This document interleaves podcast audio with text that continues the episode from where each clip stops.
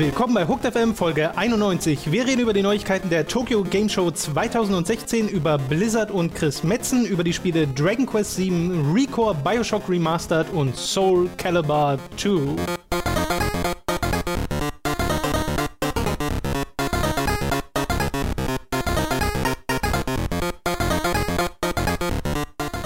ein Ferrari aus der Boxengasse ist auch der Robin Schweiger, aka der Videospieljournalismus, aus seinem Urlaub zurückgekehrt, um jetzt wieder auf Platz 1 zu rasen im großen Rennen der Podcast-Landschaft. Nicht schlecht. Hat das anderthalb Wochen Zeit für diese, für diese Eröffnung und du hast es wunderbar Mir genutzt. trotzdem erst ich jetzt eingefallen. Nicht, nicht schlecht. Leider, also der Vergleich, es war grundsätzlich cool, aber da stolperst du leider über den Ferrari ist nicht mehr weil Ferrari aktuell, ist ja. halt, hat halt wieder richtig abgekackt äh, gestern. Ähm, Aber, aber eine perfekte Überleitung für dich das war geschaffen. großartig. Ich bin wieder da, euer Formel 1 Boy. Wuh, Robins äh, famoses Formel 1 Fest. Hallo. Äh, ich war im Urlaub, möchte ich kurz anmerken. Ähm, falls ihr wissen wollt, was da passiert ist, guckt doch mal im Ratsherren-Podcast, Episode 19. Will Und falls ihr wissen wollt, äh, wie Mats und ich Robins Alltagsleben beeinflussen. Offensichtlich. Fandest du das nicht auch nachvollziehbar, diese Erklärung? Naja, aber hört euch das mal selbst an. äh, www.hookmagazin.de, da haben wir, da ist es auch als Genau, eigener ja, ja, Artikel. Ähm, Formel 1, genau, bin ich, äh, ich tatsächlich, äh, ich bin ja Samstagnacht wiedergekommen von, vom Urlaub und ähm, dann äh, am nächsten Tag um 14 Uhr ging Formel 1 los, weil ich aber erst am Samstagabend Nacht wiedergekommen bin, mussten wir ja für Sonntag noch die Radszene aufnehmen. Das heißt, äh, wir haben, wir sind dann morgen, bin, bin ich wählen gegangen, äh, war auch Wahlsonntag und dann haben wir irgendwie um halb zwölf mit der Aufnahme angefangen. Die war dann um halb zwei, 20 vor zwei fertig und um zwei geht ja das Rennen los. Das heißt, ich bin dann so nach Hause geflitzt und bin wirklich Punkt 14 Uhr exakt zu Hause angekommen. Und da saß grad, war mal gerade mein Bruder am PC, weil mein Bruder hat gerade nach einer WG gesucht, hat mittlerweile eine gefunden, hurra, hier in Berlin und hat deswegen bei mir übernachtet und Mehr gewohnt. Bruderduelle. Äh, genau. Und äh, hat dann natürlich gerade World of Warcraft gezockt.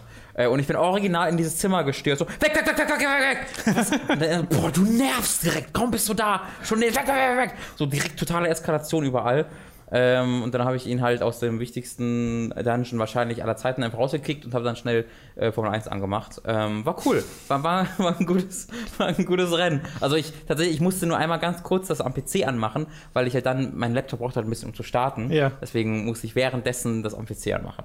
Ähm, war super, war ein super Rennen. Äh, sehr, sehr spannend. Der äh, Rosberg hat sein drittes Rennen hintereinander gewonnen. Ah. Er hat jetzt acht Punkte Vorsprung vom Hamilton. War lag vorher zwei Punkte zurück, nachdem. Es, es gab einen Zeitpunkt, wo irgendwie Rosberg 40 Punkte vorlag. Dann hat Hamilton eingeholt, lag irgendwie 35 Punkte vor Rosberg. Und jetzt liegt wieder Rosberg acht Punkte vor Hamilton. Das ist total die spannende WM. Also wir mal zur Abwechslung, nicht dieses eindeutige, okay, der. Genau, ja, das ist wie das halt, der Hamilton ist irgendwie eigentlich besser als der Rosberg, aber irgendwie hat der Rosberg sich in den letzten drei Rennen echt ein bisschen gefangen, während der Hamilton so wirklich unter Druck geraten zu scheint. Ähm, das, das, das, das führt dazu, dass es echt ganz spannend ist. Und dazu hatten die Mercedes noch Bremsprobleme und mussten ihre Bremsen schonen in diesem Rennen. Das heißt, die anderen Autos hatten mal eine Schnitte gegen sie. Die, normalerweise Okay. fahren die Mercedes einfach zwei Sekunden weg und dann alle anderen sagen so, oh, schade.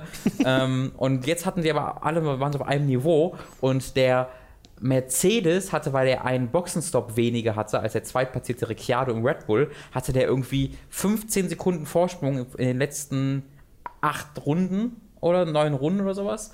Äh, aber Ricciardo hat irgendwie zwei Sekunden, fast drei Sekunden manchmal pro Runde aufgeholt. Wer das nicht weiß, in Formel 1 sind das Dimensionen. Eine Sekunde schneller zu sein, ist schon in einer völlig anderen Liga. Zwei oder drei Sekunden pro Runde aufzuholen, ist der Wahnsinn, weil, weil halt Ricciardo in der Box gerade war, frische Reifen hatte, Ja. kann natürlich schneller fahren.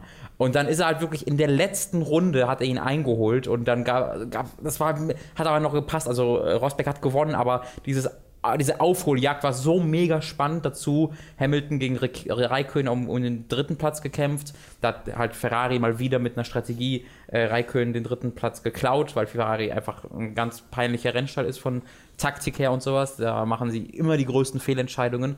Bottas ist aus, rausgeflogen, weil sein, ähm, also nicht, ich sag kurz zu Ende, was ich sagen wollte, ist rausgeflogen, weil sein ähm, Sicherheitsgurt sich gelöst hat. Ich meine allerdings das Metaphorische rausgeflogen, nicht das tatsächliche rausgeflogen. Also er Oh ist Gott. wirklich aus dem Auto rausgeflogen, aber er ist halt in die Box gefahren und dann stand er da ewig und ich, so, warum steht er denn da? Dann haben die gesehen, dass sich halt sein Sicherheitsgurt gelöst hat und die versucht haben, den wieder dran zu bekommen. Und dann stand er aber so lange in der Boxengasse mit laufendem Motor, dass der Motor sich davon überhitzt hat und den nächsten Monat ist er deswegen ausgeschieden. Autsch. Wegen dem Sicherheitsgurt. Ja, was ich sehr schön fand. Ähm, Verstappen hat ein spannendes Rennen gefahren. Das war einfach ein sehr schönes, sehr spannendes Rennen gestern, wo jetzt auf der Strecke relativ wenig Action da war, aber einfach immer ganz viel Taktiererei und oh mein Gott, der hält den auf, der holt den auf. Und das, das führt jetzt dazu noch zu einer echt spannenden äh, WM-Situation. War ich voll dabei. Das hatte ich doch dann schön abgeholt vom Urlaub, Ja. Dass es äh, nicht ein, ein Bohrfest wurde. Nee, ja, ich habe aber auch genug zu zocken gehabt. Also jetzt, wo ich halt anderthalb Wochen äh, nur ein Spiel wirklich gespielt habe und dann äh, hatte ich ja Recore im, dabei liegen und Bioshock angezocken und dann wollte ich ja auch noch Deus Ex ein bisschen weiterspielen und Formel 1 2016 ist noch da und dann kommt ja noch so ein Rennspiel demnächst raus auf Xbox, Ja. was vielleicht wichtig ist. Äh, so viele Dinge. Zu ein paar davon kommen wir auch gleich. Allerdings beginnen wir mit den Neuigkeiten aus der Tokyo Game Show 2016. Da gab es eine Sony-Konferenz und ganz viele andere kleine News links und rechts von dieser Messe. Eine Sache wurde bekannt gegeben, direkt nachdem äh, Mats und ich letzte Woche die Aufnahme gemacht haben, nämlich dass The Last Guardian verschoben wurde vom so. Oktober auf den 6. Dezember, also trotzdem noch 2016. Es gibt auch erste Anspielberichte jetzt von der Tokyo Game Show, oder nicht erste, ich glaube auf der E3 Auf konnten ein paar Leute auch auch schon, ja. genau, auf der Gamescom, Nur für Presse. äh, wollte gerade sagen. Ähm, aber ja, das ist jetzt halt etwas, was passiert ist. Ja, finde ich, ich finde es peinlich. Ich finde es echt peinlich. Ich bin, so, ich bin sehr, äh, sehr eigentlich zurückhaltend bei Verschiebungen, ähm, weil ich mir denke, ja, mein Gott, das passiert bei jedem Spiel und das ist eine Kunstform und du kannst bei so Sachen, wo dann auch mehrere, ganz oft mehrere hundert Leute damit arbeiten, nicht genau abschätzen, so lange dauert das, sondern wenn halt Künstler arbeiten, dann dauert es einfach länger, oftmals, und es ist schwer absehbar. Aber bei Last Guardian und Final Fantasy war es jetzt halt so ein Ding, weil die das so gut angekündigt jeweils war und Last Guardian kommt dann aus der Versenkung wieder und ich würde davon ausgehen, ich würde Last Guardian nicht aus der Versenkung holen, bevor ich nicht weiß, definitiv 100%ig in Stein Ja, gemeißelt, ja. ich schwöre das Leben meines Erstgeborenen drauf, das kommt da raus. Ähm, und dass das jetzt wieder nicht geklappt hat und dann ja nochmal irgendwie um zwei Monate jetzt verschoben wurde, oh, das finde ich echt, echt, echt peinlich. Immer ganz unabhängig davon, ob, ob das jetzt eine lange Verschiebung ist oder sowas, einfach wie es Sony dastehen lässt und den Entwickler Sony Japan dastehen lässt, das wirkt wie ein absolut chaotischer, unorganisierter Haufen. Und ich finde, das ist ein bisschen Na, so eine bei lange, mir sehr peinlich. so eine lange Entwicklungszeit hat halt immer so ein bisschen einen faden Beigeschmack, weil du dich fragst, okay, wie organisiert war das Ganze? Was ist da alles schiefgegangen hinter den Kulissen, damit dieser ursprüngliche Release-Plan so von den Schienen abgleisen konnte? Ja. Äh, und bei Final Fantasy 15 war es ja das Gleiche, nur wurde da gefühlt noch mehr Tamtam um dieses Reveal Ja, na klar, des Release. äh, Release-Datums gemacht und dann ja später wurde es verschoben. Ne, Ich finde ja so geil, wie sie auch, das, das stand ja zuerst auf November. Weißt du, die haben ja, Ja. Diese, diese Slot-Maschine und die gingen dann auf November. Also, oh nein, November. Und dann ging es zurück auf September. Also, yeah! Als ob wir das im November rausbringen. Es sind doch keine Arschlöcher. Und dann finde ich halt echt lustig. Ja, ich glaube, es hätte bei Last Guardian und genauso bei Final Fantasy einen größeren Impact, wenn es nicht mehr in diesem Jahr rausgekommen ja. wäre, im weil Februar jetzt, zum Beispiel rauskommen würde. äh, jetzt im Dezember rauszukommen, mein Gott. Also bei mir persönlich ist das nur so ein. Ich habe da kurz mal drüber geschmunzelt, ehrlich gesagt, weil Ja. ich das halt auch so. Es hat halt so einen lächerlichen, so, Ja. so was Albernes. Ja. Äh, Gerade bei Spielen, die halt so lange, weil war, ja- war ja bei Duke Nukem Forever auch so, was so ewig in Mhm. Entwicklung war und dann gab es diesen einen Trailer, wo sie gesagt haben, ja, jetzt, also Hm. müssen es nochmal verschieben. Hat dann da nichts gebracht, aber Ja, sie hätten da zumindest das Glück, dass das so ein selbstironisches Ding war und konnten auch Das diesen stimmt. Trailer so selbstironisch Ja. machen. Das ist natürlich bei Last Guardian ein bisschen schwieriger. Schwierig. So, ha, wir sind leider nicht so gut in dem, was wir tun. Naja. ebenfalls verschoben wurde South Park The Fractured But Whole und Die zwar rek, rek, Rektakuläre Zerreißprobe. Hm. und zwar ins erste Quartal 2017. Das sollte im Dezember erscheinen, also das kommt dann tatsächlich erst nächstes Jahr. Im Februar, bitte nicht im Februar. Äh, ja, das wäre, wäre gut. Im Februar erscheint allerdings Neo. Das hat jetzt nämlich einen Release-Termin am 4. Ich hätte Februar. gedacht, das wäre Neo erschienen. Hm. Das würde Neo, Neo erscheinen. Schön, dass du wieder da bist. Wann erscheint denn, wann erscheint denn das Spiel? Nie. Oh. Oh, Ja, das ist der andere dann. Das, Sony geht zu, das geht zu. Der wird das wirklich ist wie so ein Louis Define-Witz. Sony Doppelpunkt. Wann erscheint denn nie? Äh, äh, Team Ninja Doppelpunkt. Nein, wann erscheint denn das Spiel? Team Ninja Doppelpunkt. Nie. Das ist deinen eigenen Witz. auch Sony Doppelpunkt. Oh. Oh, da haben wir den Namen. Äh, so, okay. Ja. wir das auch. Hallo, Leute. Ja, also im Februar erscheint halt ziemlich viel Stuff. Persona ja auch. Horizon erscheint dort. In Japan erscheint im Februar, am 2. Februar, Nier Automata. Äh, Wann es im Westen erscheint, weiß man noch nicht. Mhm. Jetzt die Zu- peilen den weltweiten gleichzeitigen Release an. Haben sie Aber gesagt. das wurde halt noch nicht so 100% bestätigt.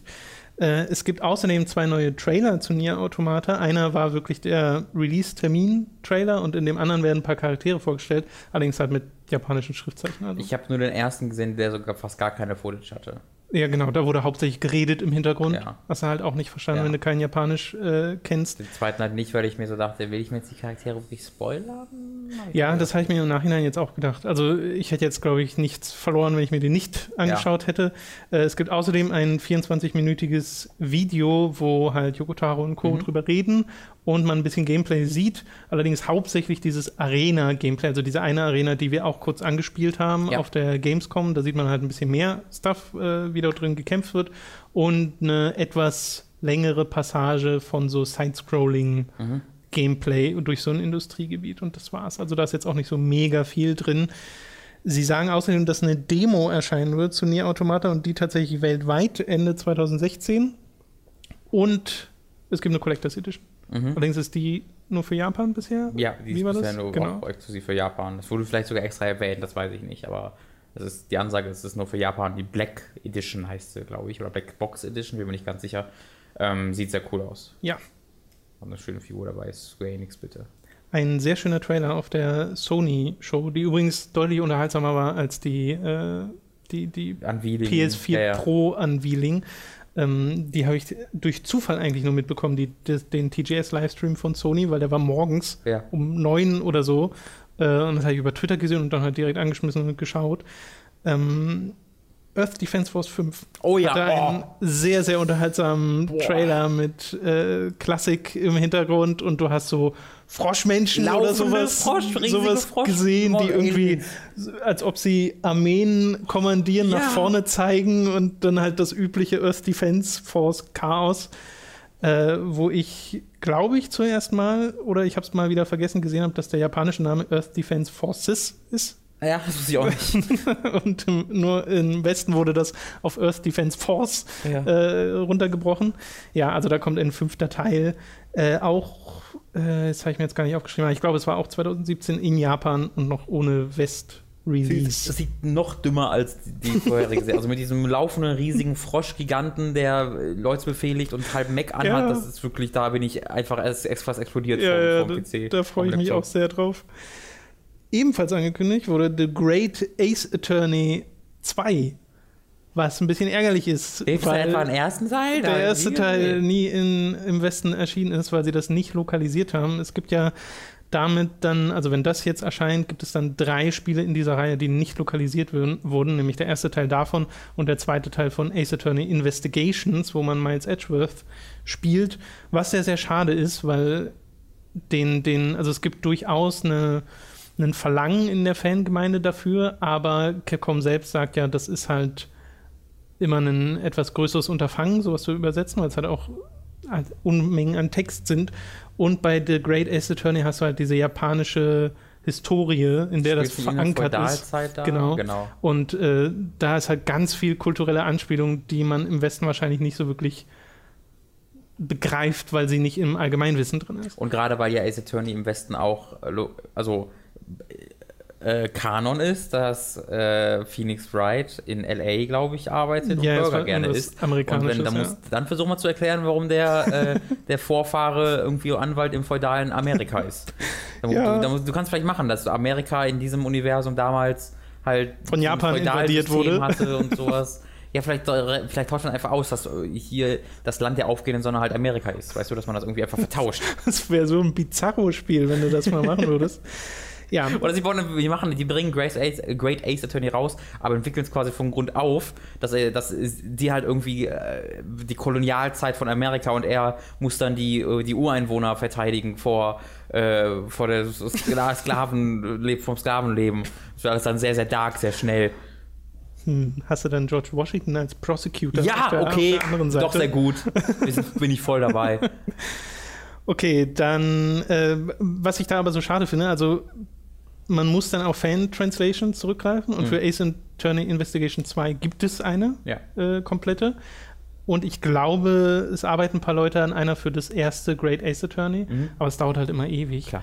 Und äh, es gibt ja durchaus Leute, die auch Interesse an dieser Zeitepoche hätten und das trotzdem spielen würden, aber es wäre wahrscheinlich zu wenig. Selbst die Hauptteile der Phoenix Wright-Reihe äh, erscheinen ja nur digital mhm. bei uns, weil sich mehr nicht lohnen würde.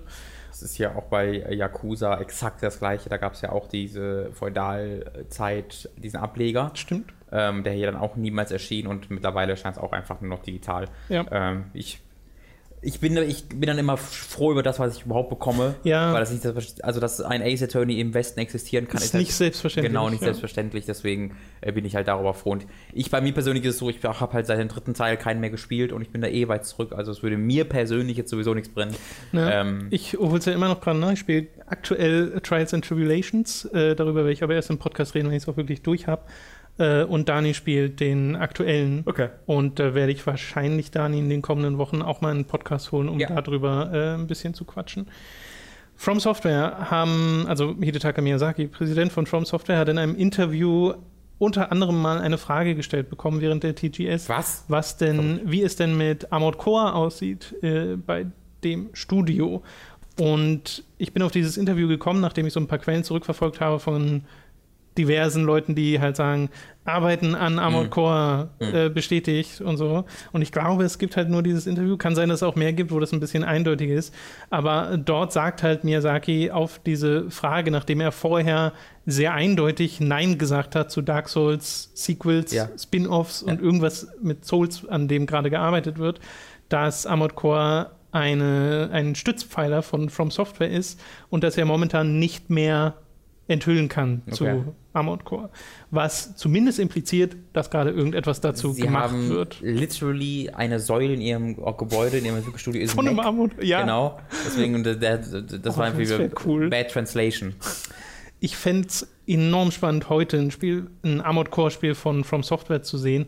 Ein Post-Souls-Erfolg Armored Core. Hm. Wie viele Elemente und Designlehren von der Souls-Reihe in diese Spiele fließen würden, fände ich super interessant zu sehen. Ich glaube keines. Das kann gut sein, dass du dann immer noch einen Armored Core hast, was genauso ist wie die anderen, total missionsbasiert, ohne irgendeinen Zusammenhang, immer noch total technisch und ohne große Einführung für die ganzen einzelnen Teile mhm. und sowas. Ich habe ja zwei dieser Spiele ausführlich gespielt für äh, From Software to Souls und die üben eine Faszination aus, aber ich habe immer das Gefühl, okay, es, es, sind eher so Sandkästen, wo du ganz viele Missionen hast ja. und mit verschiedenen Szenarien, aber keine zusammenhängenden großen Spiele. Ja. Und das fände ich halt total cool, sowas ja. zu haben mit dieser Souls-Erzählart.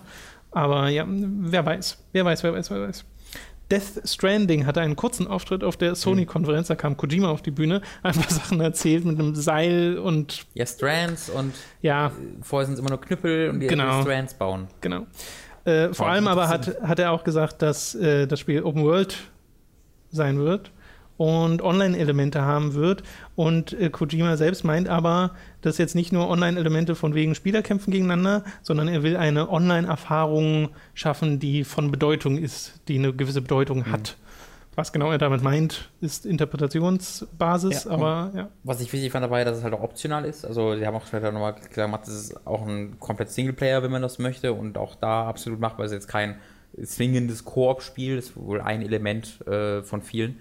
Ich, ich fand so ein, so ein Tweet ganz lustig von Kojima, den ich da gesehen habe, ähm, wo er ein Bild gepostet hat von den Massen vor ihrer Bühne, weil das war ja wirklich, die hatten die, die, quasi die, die komplette Tokyo Game Show stand kurz still und alle Leute, die komplette Halle war einfach bis, wie, bis zum allerletzten Quadratmeter gefüllt mit Menschen, die alle sich der Death Stranding ähm, Bühne zugerichtet haben. Und davon, das Foto ist halt extrem beeindruckend. Und da meint halt Kojima hier, das werde ich mir an der Wand hängen als Zeichen für all die Strands, die wir gebaut haben oder die ich mit euch äh, gemacht habe oder sowas. Für ihn sind halt Strands ist halt die komische englische Übersetzung für Verbindungen zwischen Menschen. Mhm. Bonds gibt es, also das ist da im, in, bei Naruto gibt es immer das Wort, Wort Bonds dafür. I build a bond with my friend. Und hier hat er gedacht, ja, Strands klingt irgendwie sinnvoll. Naja. Oder cool für japanische Ohren, wer ja. weiß. Grand Blue Ach so, ja, und Death, Death Stranding gibt es natürlich. Ja, du meinst wegen dem Titel und ja, so, ja, genau. ne, selbstverständlich. Grand Blue Fantasy Project Relink. Nee. Sagt dir das was? Nee. Okay. Grand Blue Fantasy ist ein Mobile-Spiel gewesen und Grand Blue Fantasy Project Relink wird ein PS4-Spiel als Sequel quasi, also auf jeden Fall basierend auf dieser Welt, äh, die das Mobile-Spiel hatte. Und das äh, hat ein, wurde mit einem Trailer auf der Sony-Bühne vorgestellt und sah richtig, richtig cool aus. Es wird entwickelt von einem kleinen Entwicklerstudio namens Psy Games in Kooperation mit Platinum.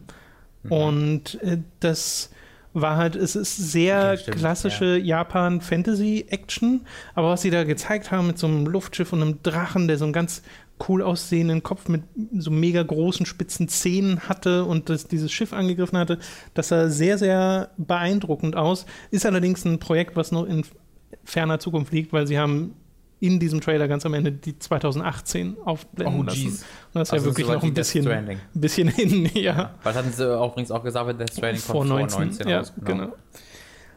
Ich habe das Gefühl, Grand Blue ist noch irgendwoher, ist nicht nur ein Mobile-Game, weil den Namen kenne ich. Und ich würde mich jetzt wundern, wenn ich das von einem Mobile-Game kennen würde, weil ich mich da so gar nicht auskenne. Ob vielleicht ein Anime noch ist zusätzlich oder so, weiß ich nicht. Das weiß ich jetzt auch nicht, Ja. ehrlich gesagt. Ich habe noch ein paar Sachen unter Sonstiges aufgeschrieben von der TGS. Es gab nämlich unter anderem neues Gameplay für Valkyria Acer Revolution, wo ich persönlich so ein bisschen, also dieses Spin-off zu Valkyria Chronicles, kein richtiges Sequel. Äh, Und das merkt man auch, weil es spielerisch äh, doch sehr anders aussieht. Ich habe es mal irgendwo beschrieben gesehen als Muso-Spiel nur in taktischer. Und so sieht es auch ein bisschen aus, wie ein langsames, Weird. langsameres Muso. Es ist wirklich weird. Dann das Berserk, ein, äh, also das Muso Berserk äh, von Tecmo Koei einen Release-Termin hat im Westen, nämlich der 24. Februar. Nicht weird? Wann sonst? Und dass es anders heißt, nämlich Berserk and the Band of the Hawk heißt das im Westen. Das ist einer der pe- peinlichsten, schlechtesten Namen, die ich je gehört habe. Weil es so impliziert, dass Berserk die Person Richtig, ist. es ne? gibt kein Berserk in Berserk. Du kannst nicht sagen Berserk End, weil es keinen Berserk gibt. Der Mann heißt Guts. Also du könntest sagen Guts and the Band of the Hawk. Aber was ist denn Berserk? Das funktioniert doch so nicht. Das, we- weißt du, das. Ne, er ist halt der Berserker oder so, keine Ahnung. Hier, Was sie sich dabei gedacht haben. Das ist auf jeden Aber- Fall etwas, das passiert ist. das, ja, also das klingt für mich, als ob das jemand übersetzt hat, der sich nicht richtig mit Berserk auskennt. Und dann, es gibt die Band of the Hawk, die ist ganz, ganz wichtig. Okay, okay, dann Berserk und die Band of the Hawk. Okay, das sind gut. Finde ich, auch- finde ich auch komisch, weil normalerweise haben sie ja kein Problem damit, einfach ein Wort und dann Warriors zu Ich finde nehmen. vor allem Berserk ist ein voll guter Titel. Einfach nur Berserk. Oder Berserk, Berserk Warrior. Weißt du, Berserk Warriors finde ich, finde ich Ja. super, weil da, da würde es wieder passen, weil Krieger, die als Ja, Berserker ja, ja, agieren, passt wiederum perfekt zu dieser Serie. Berserk Warriors, weil das ja auch ein, ein, äh, ein Adjekt, als Adjektiv dienen kann. Aber Berserk and the Band of the Hawk, weiß, also das funktioniert eigentlich so gar nicht. Ebenfalls gab es neues Gravity Rush 2 Gameplay, das habe ich mir nicht angeguckt, weil ich da ehrlich gesagt auf einem Punkt bin, wo ich sage, das muss ich jetzt nicht, muss ich mir nicht noch mehr vom Spiel angucken, bevor ich es äh, selbst spiele. Es gibt ein Demo-Update für die Resident Evil 7 Demo, Hm. wo wir schon mehrere Anfragen bekommen haben, ob wir die nochmal spielen. Mein persönliches Interesse ist da nicht so groß. Wäre für mich wichtig, wie viel neu ist. Also wenn das jetzt irgendwie. Es gibt jetzt halt, der Finger hat halt jetzt Kontext. Naja, aber es ist, ich meine, es gibt auch irgendwie ein neues Areal oder so. Ich habe Ja, da auch nicht genug ja. reingelesen für. Ich habe mir nur mal ein ganz bisschen was angeguckt, aber ich bin da in, in diesem Grundmysterium einfach nicht so wahnsinnig Ja, drin. Ich finde diese Art und Weise, wie das gemacht wurde, mega dämlich. Die Demo zu releasen, da so ein mysteriöses Ding aufzumachen und dann irgendwann zu sagen, ja, patchen wir später nach. Ja. Das ist so konter dem, was die Faszination davon ausmacht. äh, Hast du den dämlich. Trailer gesehen? Von, es gibt einen neuen Resident Evil 7 Trailer, Welcome to Family oder sowas heißt das, oder die Dingens Family, wenn man die heißt. Achso, Und ich glaube, den habe ich der ist richtig toll. Also da hast du viel von den Dialogen und von den Synchronsprechern. Mhm, Es ist halt sehr Texas, Texas Chainsaw Massacre mäßig, aber es gibt halt eine Szene, wo äh, du in der, in der Ego-Perspektive an dem, ich glaube, es ist sogar der gleiche Tisch wie in der Demo, kann sein, also in der Küche.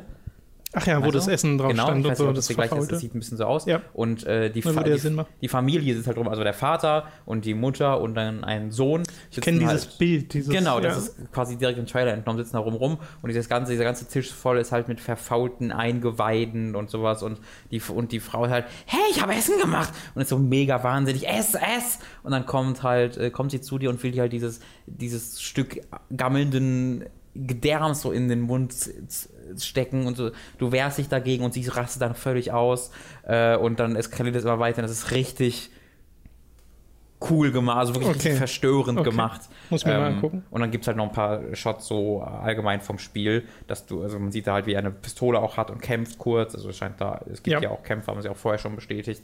Ähm, ich bin echt gespannt darauf, wie das, wie das wird. Es, es, ich bin nicht gehypt, weil einfach Ego-Horrorspiele sehr bekannt sind mittlerweile und ich habe das Gefühl, ich weiß genau, was sie mit Mhm. mir machen wollen. Ähm, aber das in so einem AAA Rahmen zu sehen, ist halt echt mal was Besonderes und äh, das vor allen Dingen ja in, in VR spielen zu können, wäre ja, wo, also wenn, ich mir vorgestellt habe, diese, diesen Trailer in VR zu spielen, boah, puh, das, Ja. ich glaube, da werden einige Leute, vielleicht mir inklusive, an ihre Grenzen stoßen, ob wir das machen können. Das fände ich auch mega spannend, aber was man so hört und auch von der Gamescom, und das war ja auch, glaube ich, deine Erfahrung, Mhm. dass halt diese Resident Evil VR-Sache jetzt nicht die geilste Das war. geht, also der Voraussetzung ist halt, dass man das auf der Pro spielt, weil ich habe ja erzählt, Auf was? auf der Pro oder Ach so. PlayStation Pro, ähm, weil das, was ich auf der Gamescom ja gespielt habe, war ja die einfach nur die Demo. Äh, und deswegen konnte es mich auch gar nicht erschrecken und so, weil ich wusste es ja schon, was kommt. es schon, ja. Aber es sah halt einfach unerträglich schlecht aus. Alles hat geflimmert wie Sau und Ja. äh, man hat fast Kopfschmerzen davon bekommen, einfach wie, wie schlecht das aussah Ja. grafisch. Ähm, deswegen ist allein schon da der, ja, diese Fas- VR-Faszination funktioniert mit der Basisversion der PlayStation 4 nicht so ganz. Okay, das soll es gewesen sein mit den News von der Tokyo Game Show 2016. Da gab es auch noch ein paar andere, so kleinere Sachen oder Japan-exklusive Sachen natürlich auch viele, wovon wir ein paar zumindest genannt haben. Deswegen verzeiht, wenn das hier nicht komplett ist. Aber ich denke, die wichtigsten Sachen hatten wir mit drin. Gibt es noch eine News, die außerhalb der Tokyo Game Show passiert ist, über, über die wir gerne reden wollen, nämlich dass Chris Metzen Blizzard verlässt. Ja. Der Lore Master wird er oft gerne genannt, der bereits seit über 20 Jahren dort gearbeitet hat, also so ziemlich seit Anfang dieser Hochzeit dabei war und ja verantwortlich ist für die Lore hinter Warcraft, Diablo und StarCraft zu ganz, ganz großen Teilen und unter anderem auch als Voice Actor da gearbeitet hat, hat ja Thrall zum Beispiel gesprochen, aber auch noch ein paar andere Leute. Und hat dort eben einen großen, einen großen Fußabdruck hinterlassen, sozusagen. Nicht nur bei Blizzard, sondern halt auch in der gesamten Videospielbranche und setzt sich jetzt zur Ruhe. Er sagt tatsächlich, er geht in Ruhestand, will sich um Familie kümmern. Ja. Das ist zumindest die aktuelle Aussage. Ob da in Zukunft noch was passiert, das äh, steht ja in den Sternen. Äh, fand ich aber irgendwie krass und dann aber auch wieder nicht, weil ich persönlich oder bei mir persönlich hat das jetzt nicht so eine Erschütterung oder sowas hervorgerufen, die es vielleicht bei anderen Studios mit anderen äh, Schreibern oder Directoren oder sonst was ähm, ausgelöst hätte. Und ich glaube, das liegt halt daran, dass Blizzard mich schon sehr lange nicht mehr storytechnisch so richtig äh, gewowt hat. Also ja, Chris Metzen ist kein guter Autor. Das würde ich wiederum nicht per se sagen. Also ich finde, der ist kein guter Autor. Der, da gibt es halt trotzdem äh, Sachen, die halt, die bei mir echt gut funktioniert haben. Aber wenn ich mir halt die Dialoge oder sowas, die, die, was die tatsächlich sagen in den gut inszenierten Zwischensequenzen von World of Warcraft Co., das ist immer der der langweiligste Fantasy-Firlefanz, wo du dir rauspicken kannst, aus welcher Vorlage es gerade geklaut ist. Ähm, auch mit den Charakterdesigns und den, und den, naja, ist sowieso bekannt bei Warcraft, aber ich finde, Chris Metzen ist halt, ist halt, für, wird für mich immer so ein bisschen wie ein guter Fanfiction-Schreiber, der sehr viel Geld bekommen hat. Ähm, und das ist, wie gesagt, nicht wirklich scheiße, aber ich glaube, wenn, wenn jetzt ein anderer Autor drankommt, ist das mit Sicherheit auch keine schlechte Sache. Äh, weil, also, wie, wie, du das auch sagst, die Story von World of Warcraft hat mich, hat mich nie begeistert. Die Inszenierung kann mich mittlerweile äh, begeistern, aber wie und wa also was da wirklich erzählt wird und wie die Dialoge geschrieben sind und sowas, das ist alles nicht besonders gut. Hat ja auch an StarCraft 2 gearbeitet, da kennt man ja sowieso meine Meinung. Ja, bei StarCraft 2 Wings of Liberty war er, glaube ich, noch Autor, aber nicht mehr, also auf jeden Fall nicht mehr bei Legacy of the Void. Okay, ja, dann hätte ich vielleicht extra Angst, wenn jetzt der Legacy of the Void Schreiber äh, für Warcraft auch verantwortlich für, weil das fand ich ja wirklich indiskutabel schlecht geschrieben. Ähm, ja, ich glaube, also das wird auch keinen großen Effekt haben. Das wird, das wird wahrscheinlich nicht merken. Also ich würde dem nicht zustimmen, dass ich sagen würde, er ist ein schlechter Autor. Also ich müsste mir nochmal noch mal wirklich Warcraft 3 im Englischen spielen, weil ich ja auch das damals auf Deutsch gespielt mhm. habe und so. Äh, oder sei es in StarCraft oder Sachen von Diablo, wobei ich bei Diablo auch schon immer der Meinung war, das hatte jetzt nicht die krassesten Stories, aber allein wie viel Eindruck das alles bei mir hinterlassen hat, da könnte ich nicht ohne zu zögern sagen, okay, das ist jetzt ein schlechter Autor, Punkt. Hm. So. Der ist vor allen Dingen auf World of Warcraft bezogen bei mir. Wie, wie, war der dann auch so bei Warcraft 3 alleiniger Herrscher der Lore dann schon? Achso, wie sich das genau sich das gesplittet hat äh, zwischen den ganzen Leuten, weiß ich nicht, aber zu Warcraft 3 Zeiten war er schon verantwortlich für die Story. Okay. okay. So. Und äh, das, also in Warcraft 3 stecken meiner Meinung nach auch richtig gute Geschichten. Ich finde, Blizzard generell hat schon immer diese Pathos-Nummer, was sie einfach mhm. super gerne machen, weil das ihrem Stil Sachen überepisch äh, zu präsentieren, mhm. einfach finde ich auch sehr gut. Ähm, ja, das, das irgendwie passt das bei denen, irgendwie geht es bei denen, wo ich bei anderen sagen würde, das geht nicht. Ich finde, in den letzten Jahren geht es nicht mehr immer, mhm. weil sie halt äh, über die Stränge schlagen, sagen wir es mal so. Aber das, was äh, ihre 2000er Jahre, ihre frühen 2000er Jahre angeht, äh, da hat mich das enorm beeindruckt. Kann natürlich sein, dass das mit dem Alter da zusammenhängt. Ich, da bin ich auch voll bei dir. Also das war jetzt wirklich von mir äh, auf World of Warcraft bezogen. Ja, bei World of Warcraft ja. Also das habe ich ja auch, ich habe ja ein Video zu Legion gemacht und habe ja auch da gesagt, dass das storytechnisch ist ja am Anfang fast gar nichts. Ja. Also da sind Sachen passiert, aber du hast sie nicht so richtig mitgekriegt, weil sie präsentiert wurden wie halt, also in Textboxen. Ja. So. Und nicht viel mehr als das. Und jetzt wird Blizzard damit bei Legion deutlich besser äh, und wurden sie auch schon mit den vorherigen ja. Add-ons. Äh, ob das Erzählte inzwischen auch besser ist, äh, habe ich auch noch sehr große Zweifel dran. Mir ist, mir ist mir irgendwann aufgefallen, den, wenn es in die Zwischensequenzen mal gab, dass ich fast immer absehen konnte, was jetzt der coole Spruch war, der jetzt gesagt wird. Ähm, weil da ist halt dieses Pandering, was total krass ist. Also, äh, weißt ja, du, das, das in World of Warcraft die, ich, Mich wundert es halt, gibt bestimmt, habe ich gerade noch nicht im Kopf, dass halt noch keine Szene gab, wo äh, Thrall auf jemanden trifft und dann sagt der, äh, ah, Guldan, ich bin dein Vater. So, das ist so der einzige Schritt, der noch nicht gekommen ist, dass Guldan einfach sagt, ich bin dein Vater. Ähm, aber ansonsten endet fast jede Zwischensequenz mit so einem coolen Spruch, der dann, sei, ob, sei ganz, ganz, wenn wir mal ganz, ganz simpel anfangen, eine For the Alliance oder For the Horde ist natürlich das Allereinfachste, aber auch irgendwie, wenn dann ähm, Gar Garrosh, Garrosh, der Böse aus World of Warcraft, ja, ja. Wenn Garrosh gegen Thrall kämpft, dann haben sie halt so einen kurzen Aussprache. Und das ist eine Plattitüde nach der anderen, die du exakt in dieser Situation schon 20 Mal gehört hast. Und da wird nichts eigentlich, eigentlich eine relevante oder neue oder spannende Sache gesagt. Ähm, und das habe ich halt öfter das Gefühl, dass das der Fall ist bei, bei diesen äh, World of Warcraft Zwischensequenzen. Wie, ich habe daran trotzdem Spaß. Also ich, sag, ich, ich sage, dass ich das nicht sehr gut geschrieben finde, aber es macht mir nicht wirklich viel aus. Weil ich, weil ich Spaß an, dem, an der Inszenierung habe, weil ich Spaß daran habe, diese Figuren zu erleben. Ähm, es wäre, ich wäre jetzt aber auch nicht traurig darüber, wenn es jetzt auch einfach eine Geschichte mir präsentieren würde, wo ich tatsächlich einfach investiert drin bin, wo ich mich wirklich um die Figuren kümmere. Weil ja, das, das gibt es aktuell nicht bei mir. Also nicht mehr, finde ich, weil Warcraft 3 war das wirklich für mich und ich will wirklich. Ja, seit, wie gesagt, World of genau, genau, so, genau, ja. genau. Äh, und StarCraft ist es ja auch für ganz viele Leute, die mhm. Sache mit äh, Kerrigan und Raynor und ja. allem drumherum, äh, was ich ja damals in StarCraft 1 nicht wirklich mitbekommen habe, aber dann in StarCraft 2 rückblickend Ähm, und StarCraft 2 zum Beispiel macht mir auch total viel Spaß. Und ich weiß, dass du bei Legacy of the Void wesentlich mehr Probleme hattest mit dem Blödsinn, der da storytechnisch ja. passiert. Und ich kann da trotzdem noch sehr viel Freude dran haben, ja, weil ich auch voll. Äh, diese voll. Präsentation halt so herrlich ist. Ich bin halt, äh, da, da, kommt halt mein, mein StarCraft-Fantum rum, weil ich halt so großer, weil ich halt damals so unglaublich viel Zeit im Internetcafé ja, ja, mit StarCraft 1 verbracht habe und mich da in die Story auch rein vertieft habe. Ich war da auch sehr viel jünger, deswegen war das auch nochmal eine andere Geschichte. Aber damals hatte ich halt wirklich so eine Faszination für die Geschichte. Das war eine sehr ernste Geschichte, eine politische Geschichte, aber das hatten wir ja alles schon besprochen. Genau. Muss ich ja nicht nochmal aufrollen. Ich glaube aber auch, dass es ähm, jetzt nicht verkehrt wäre, wenn Blizzard einfach mal ein neues Singleplayer-Spiel macht oder ein Spiel mit einer Singleplayer-Kampagne, wo der Fokus auf der Story liegt und sie wirklich gut schreiben müssen, damit äh, du am Ball bleibst. Und das ist halt etwas, tun? genau, das ist die Frage, warum sollten sie das tun? Äh, und da muss halt ein kreativer Funke dahinter stehen.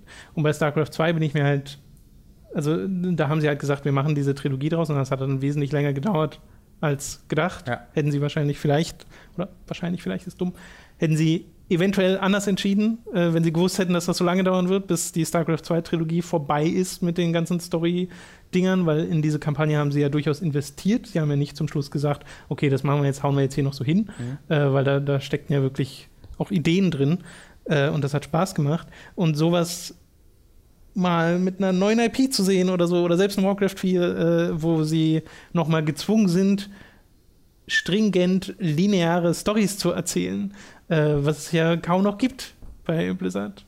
Ja, ich glaube, das ist eigentlich ein Blessing in disguise, habe ich mittlerweile. Es kann durchaus sein, dass wenn das dann kommt, uns alle total enttäuscht, ja. weil die Story dann totaler Humbug ist. Ja.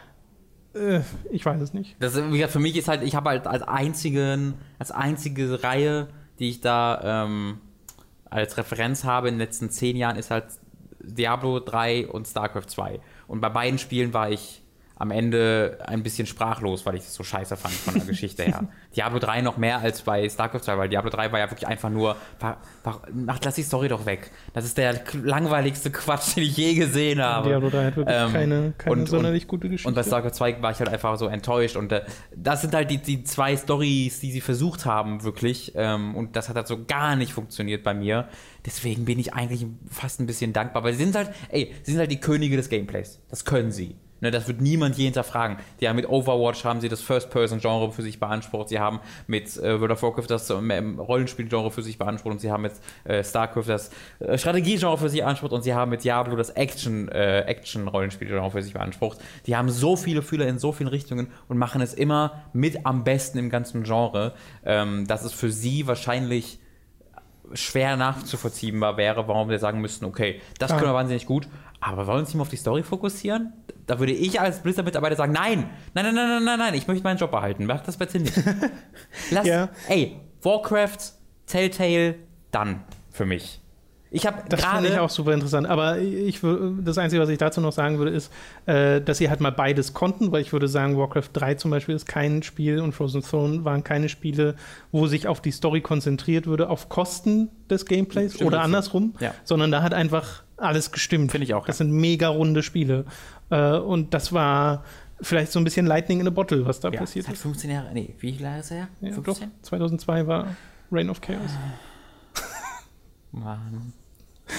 It's been a while. So, du wolltest gerade noch was sagen? Ja, ich habe das Warcraft Adventure mal so rein, da mal reingespielt. Ach so, stimmt, das, das ist ja jetzt released. Echt cool. Geleakt. Ist wirklich cool. Es erinnert mich total vom Zeichenstil her an Baphomets Fluch. Obwohl es ja die gleichen Animatoren, wusstest du das? Wie hat wie die Zelda CDI-Spiele. Ja. Und als ich das gehört habe, also ja, gibt, gibt auch Sinn, aber es ist deutlich hübscher als das Zelda CDI. Schlechter äh, kann es kaum ich. sein, muss man. Ähm, und das, das, ich finde das echt cool. Also ich habe nur so eine Dreiviertelstunde reingespielt, aber dann, du brichst am ganz am Anfang des Spiels als Thrall aus einer Zelle aus und äh, siehst dann so ein, so ein Clipboard, wo verschiedene Nachrichten dranhängen.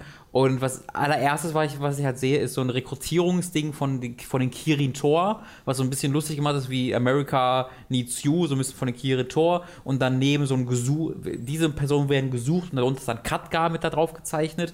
Und währenddessen spiele ich gerade Legion, wo genau das jetzt heute irgendwie 20 Jahre später noch immer Teil der Geschichte war. Und das fand fand ich dann irgendwie super cool zu sehen, Ja. diese, wie diese Charaktere schon damals so eine Relevanz hatten. Und es, die Rätsel haben mir bisher echt, echt Freude gemacht. Das hat für mich bisher alles Sinn ergeben. Wie gesagt, bin noch ganz am Anfang.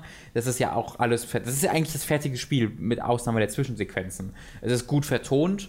Ähm, und es ist eine Geschichte, die jetzt nie so wirklich großer Teil der, der Warcraft-Lore oder der, die war Großteil Warcraft-Lore, aber wurde abseits der Bücher nie so groß davon berichtet. In Ähm, World of Warcraft gab es mal so Sachen über die Caverns of Time, wo sie quasi das erzählt Okay, das haben, nicht aber halt in abgespeckter Okay. Form, logischerweise. Ach, da, da bist du mit Thrallman entkommen. Genau, naja, du stimmt. spielst nach, wie er entkommt aus. Okay, Dun- da spielst du dann genau das, was man auch in Ja. Lords of the Clans spielt. Nur da, also das geht ja auch deutlich weiter. Da entkommst du nicht nur, sondern dann baust du ja tatsächlich auch die, diese Horde halt Ja, mit dabei, ja, dann ja. nach und nach auf.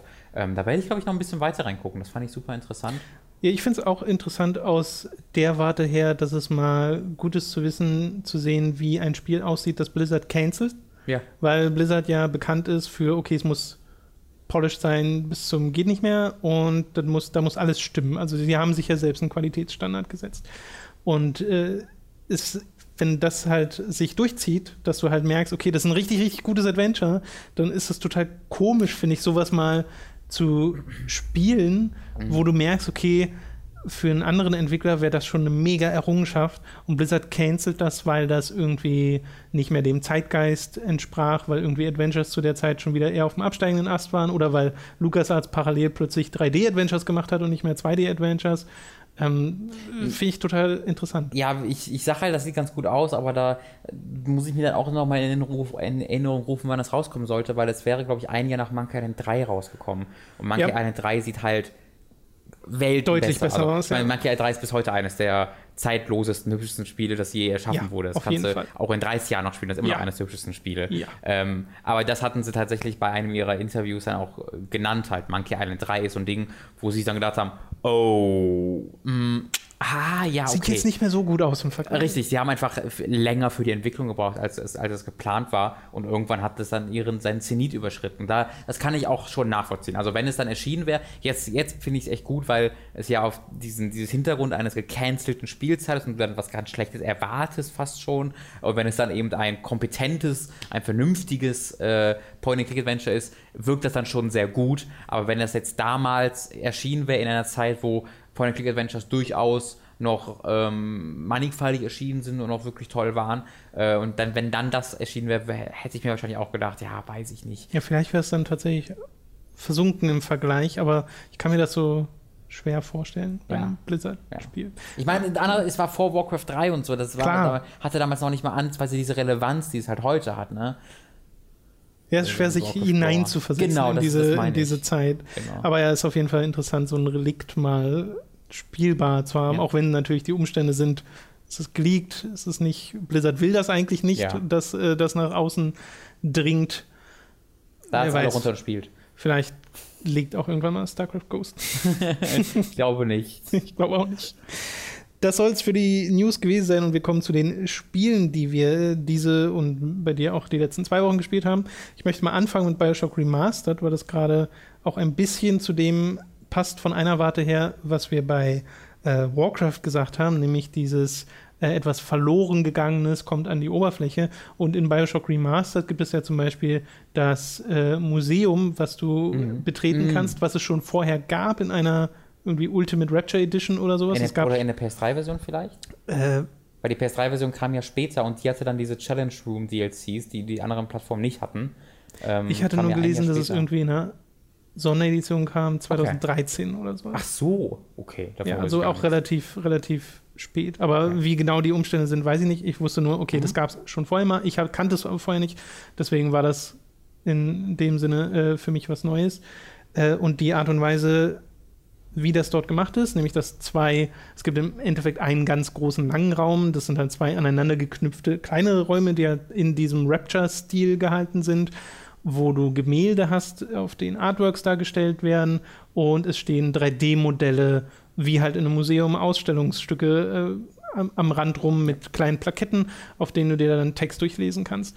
Äh, das finde ich mega cool. Ja. Ich hätte das gern für viel, viel mehr Spiele, dass du so 3D-Modelle siehst, die es nicht ins Spiel geschafft haben, in einer kurzen Beschreibung, was das mal war, dass du die Evolution nachempfinden kannst, der Splicer, also der Gegner, die es, der Hauptgegner, mhm. die es in Bioshock gibt, wie die halt mal aussahen wie Scooby-Doo-Monster und mhm. sowas und das war zu albern und sie wollten dann was haben, mit dem man sich ein bisschen mehr, dass man sich ein bisschen mehr hineinversetzen kann, dass du dann so Sachen siehst wie die Little Sisters, die als schneckenartige Wesen erst gedacht waren, was teilweise noch in der Lore ist, weil deren Adam-Kram hat auch irgendwas mit Schnecken zu tun. Nein, die sind in, in, ihnen wurden Schnecken im, genau, implantiert. Im, so. Impliziert, klar, implantiert, ja. genau. Äh, und das ist mega interessant. Vor allem habe ich so viel wiedererkannt aus dem äh, Trivia, was ich gemacht habe zu Bioshock, was jetzt auch schon wieder Jahre her ist, äh, wo ich so dachte, ah ja, das kenne ich schon. Schön, ja. das mal so äh, zu sehen als, als 3D-Modelle. Hätte ich super gern für mehr Spiele. Könnten sie auch da noch, noch besser machen, indem man zum Beispiel mal Musik im Hintergrund macht, weil ähm, du läufst da still durch ein mhm. Museum durch. Ähm, ja, das ist so ein Feature an dieser Edition, das ich gut finde. Ist dann natürlich ein bisschen blöd, dass es das vorher schon mal gab dann, worauf ich mich an und für sich freuen würde oder gefreut hätte, wäre der Directors Commentary in Anführungszeichen. Ja. Wie der implementiert ist, ist mega dumm. Ja, also erst mal. Ich habe das nämlich gespielt. Ich habe die ersten zwei, drei Stunden gespielt und im Pausemenü wurde dann angezeigt Directors Commentary. Was für mich hieß, okay, finde ich den in, dieser, in diesem genau. Bereich, aber ich habe nichts gefunden. Ja. Das habe ich, glaube ich, nicht freigeschaltet. Ich habe nämlich auch die ersten drei Stunden oder sowas äh, gespielt von dem Spiel oder ersten zweieinhalb Stunden und habe einmal eine goldene Filmrolle gefunden. Und das ah. ist das, was du finden musst, um den Director's Commentary freizuschalten. Das Ding ist, der Director's Commentary ist jetzt nicht sowas wie in Portal oder Half-Life, mhm. dass du dann einfach jemanden hast, der im Hintergrund, während du spielst, der erzählt, was dieses Level ist oder bestimmte Elemente oder sowas. Ja. Sondern es wird einfach ein Video abgespielt von Geoff Keighley, der ein Interview macht mhm. mit, äh, mit Ken Levine und dem anderen, dessen Namen ich jetzt leider vergessen habe. Und Sean Roberts, da, der auch bei dem Museum ich dabei glaub, ist? Ich glaube. Ich glaube, ich glaube schon. Und da reden sie halt gemeinsam über die Entstehungsgeschichte von Bioshock, was an und für sich auch interessant ist. Aber das so zu implementieren, finde ich unfassbar dämlich, weil du musst das gesamte Spiel nicht nur noch mal durchspielen, sondern auch noch jeden Winkel untersuchen mhm. nach diesen Collectibles und dann sind diese Videos, äh, Imagining Bioshock heißt diese Reihe, die man dort quasi freischaltet, auch noch mega schlecht aufgelöst. Oh. Also, dass du wirklich, du spielst dieses Spiel in 1080p, 60 Frames die Sekunde. Äh, also, ich habe einfach auf dem PC gespielt, weil ich hatte es in der, in der Bibliothek, weil ja. wer Bioshock schon hat in seiner Steam-Bibliothek, der hat jetzt auch das. Ähm, bei Bioshock 2 genauso, man hat automatisch die remastered. Äh, und dann kommt dieser Cut 480p Video auf Vollscreen gestreckt. Also so sieht es einfach aus. Das sieht yes. mega schlecht aus. Wo ich mir denke, warum macht man das, das gibt's so? aber auch hundertprozentig in einem Monat auf dem 2K YouTube-Kanal. Es gibt jetzt schon garantiert auf anderen YouTube-Kanälen. ja. ja. Äh, es gibt so also weiß nicht, das finde ich eher demotivierend, das so da reinzumachen. Da hätte ich lieber einen Menüpunkt, wo ich sagen kann, okay, ich will die einfach alle hintereinander gucken oder mhm. sowas. Äh, das hat Rare Replay, also Rare hat das da schon falsch ja. gemacht, wo sie auch gesagt haben, das muss irgendwie freigeschaltet werden, ja. statt das einfach Wobei, so anzubieten. Auch da, ja, da ist ja auch der Punkt, die haben es dann in den folgenden Wochen, es wird, es erscheint immer noch täglich oder wöchentlich neue Videos auf deren YouTube-Kanal. So, okay. Also diese ganzen Sachen, die auf der Dingen, äh, auf ja. der Disk hinter hunderten Spielstunden äh, versteckt sind, werden über mehrere Monate hinweg auf deren YouTube-Kanal auch veröffentlicht. Ja, immerhin. Und gut. die waren aber wenigstens richtig hoch aufgelöst. Und, und, und hochwertig auch. Hochwertig. Also. Na, das sind die hier, glaube ich, auch. Aber wirkt halt nicht so, wenn du es in Pixeln ja, es wirkt auch, also Rare Replay wirkt dann auch nochmal von dem Extra-Set deutlich hochwertiger, finde ich schon, als das, weil da sitzen dann ja drei Leute, die sich irgendwo erzählen, klingt zumindest so, ich habe es jetzt ja. noch nicht gesehen. Nee, nee, es ist wirklich dieses, dieses Geoff Keighley sitzt auf dem Stuhl, die anderen beiden daneben. Genau, und das und sind ja wirklich vorproduzierte Videos klar. mit Musik und äh, hier Beispiel, da Beispiel, du hast teilweise Dutzende Leute, die in einem Video vorkommen. Rare Replay ist einfach von dem Behind-the-Scenes-Kram eines der besten Dinge, die ein Videospiel je gemacht hat, weil das ja. ist einer der größten Schwachpunkte von Videospielen, finde ich, dass du so wenig Blick hinter die Kulissen gibst genau, und so wenig genau. Extras bekommst und dabei Replay einfach eine Goldgrube für. Und es ist auch darüber hinaus einfach ein wunderbares Erhaltungswerk ja. für diese ganzen Videospiele von Rare. Also da sowas gerne auch für, für andere äh, Publisher oder Entwickler. Bioshock Remastered, ähm, um mal aufs eigentliche Spiel einzugehen. Ich habe im Nachhinein gelesen, dass ganz viele Leute technische Probleme mhm. haben, verschiedenster Aber vor Sorten. allen Dingen auf dem PC. Äh, genau, so Framerate stottern oder Sound, der mal ausbleibt. hatte ich alles überhaupt nicht. Also bei mir war das äh, eine sehr, sehr smooth Erfahrung. Ich hatte ab und zu mal so Physik-Glitches drin, wo ich über einen Gegenstand auf den Boden gegangen bin und plötzlich ist mein Charakter an die Decke hm. so fast ge geschossen worden, hm. weil da irgendwas äh, schief lief. Und das ist zwei, dreimal passiert. Ansonsten, abgesehen davon, war alles butterweich. Du sagst ja, der PC-Port ist ja kostenlos, wenn ja. du die äh, Bioshock 1 und 2 besitzt. Ähm, und das, das scheint einen Effekt drauf zu haben, weil die Xbox One und PS4-Version scheinen nicht so viele Probleme wie die PC-Version zu haben, wenn man sich so die Erfahrungsberichte, noch die Artikel durchliest. Es gibt halt Sachen, die mir und dir gar nicht auffallen werden, also allgemein Spielern, wenn du nicht direkt vergleich bist, dass halt bestimmte Effekte fehlen. Das Wasser sieht im direkten Vergleich tatsächlich nicht mehr so ganz so toll aus wie im okay. Ursprungsspiel. Ähm, ist aber auch subjektiv. Also das sieht ja anders aus und äh, so. mit Sicherheit kannst du auch finden, dass das besser aussieht, aber ich bin auch der Meinung, dass es im Original ein bisschen cooler aussah. Mhm. Äh, und es gibt ja einzelne Effekte, die fehlen im Remaster. Äh, und es ist halt eine ne, ne Vielzahl von Bugs, äh, die, die es im Ursprungsspiel nicht gab. Äh, ich habe jetzt die Xbox One-Version angespielt und da funktioniert, hatte ich auch eine sehr flüssige Erfahrung. Ähm, gab kleinere Sachen. Einmal ähm, ich weiß nicht, ob es ein Base-Spiel war, aber die, also die haben ja die Animation auf 60 Frames verändert, weil vorher waren die Animationen auf 30 Frames ausgelegt und das haben sie alles überarbeitet, weil auch die PC-Version war auf 30 Frames gecapped vorher von Bioshock und deswegen haben sie die Animation äh, überarbeitet, dass die auch bei 60 Frames vernünftig aussehen und funktionieren. Ähm, und ich weiß nicht, ob das ein Effekt davon ist, aber wenn du zum Beispiel mit dem, äh, mit dem, mit dem Wrench, mit der, ah, wie heißt es auf Deutsch? Mit der Nahkampfwaffe, mit der Zange zuschlägst mhm. und dann du schlägst und dann hebt, hebt er die Hand zurück in die Standardhaltung, ähm, dann geht, ist das nicht komplett flüssig, sondern er zieht die Hand zurück und kurz bevor er da ist, wo er dann standardmäßig hält, ruckelt die an den Standardpositionen. Da gibt es so einen Cut in der Animation.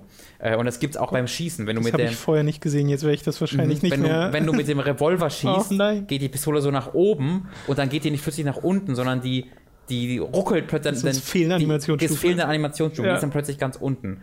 Und das äh, habe ich dann direkt gesehen und so, nein, nein, nein, nein, nein, nein, nein. nein. Äh, und fand ja, ich jetzt ganz, kann ich es auch nicht mehr spielen. vielleicht, vielleicht, ist das ja auf dem PC nicht, kann ja auch sein.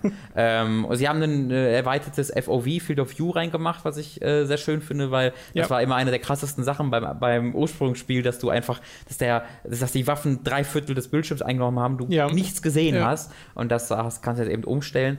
Äh, auf, dem, auf den Konsolen ist die Lade, sind die Ladezeiten echt lang.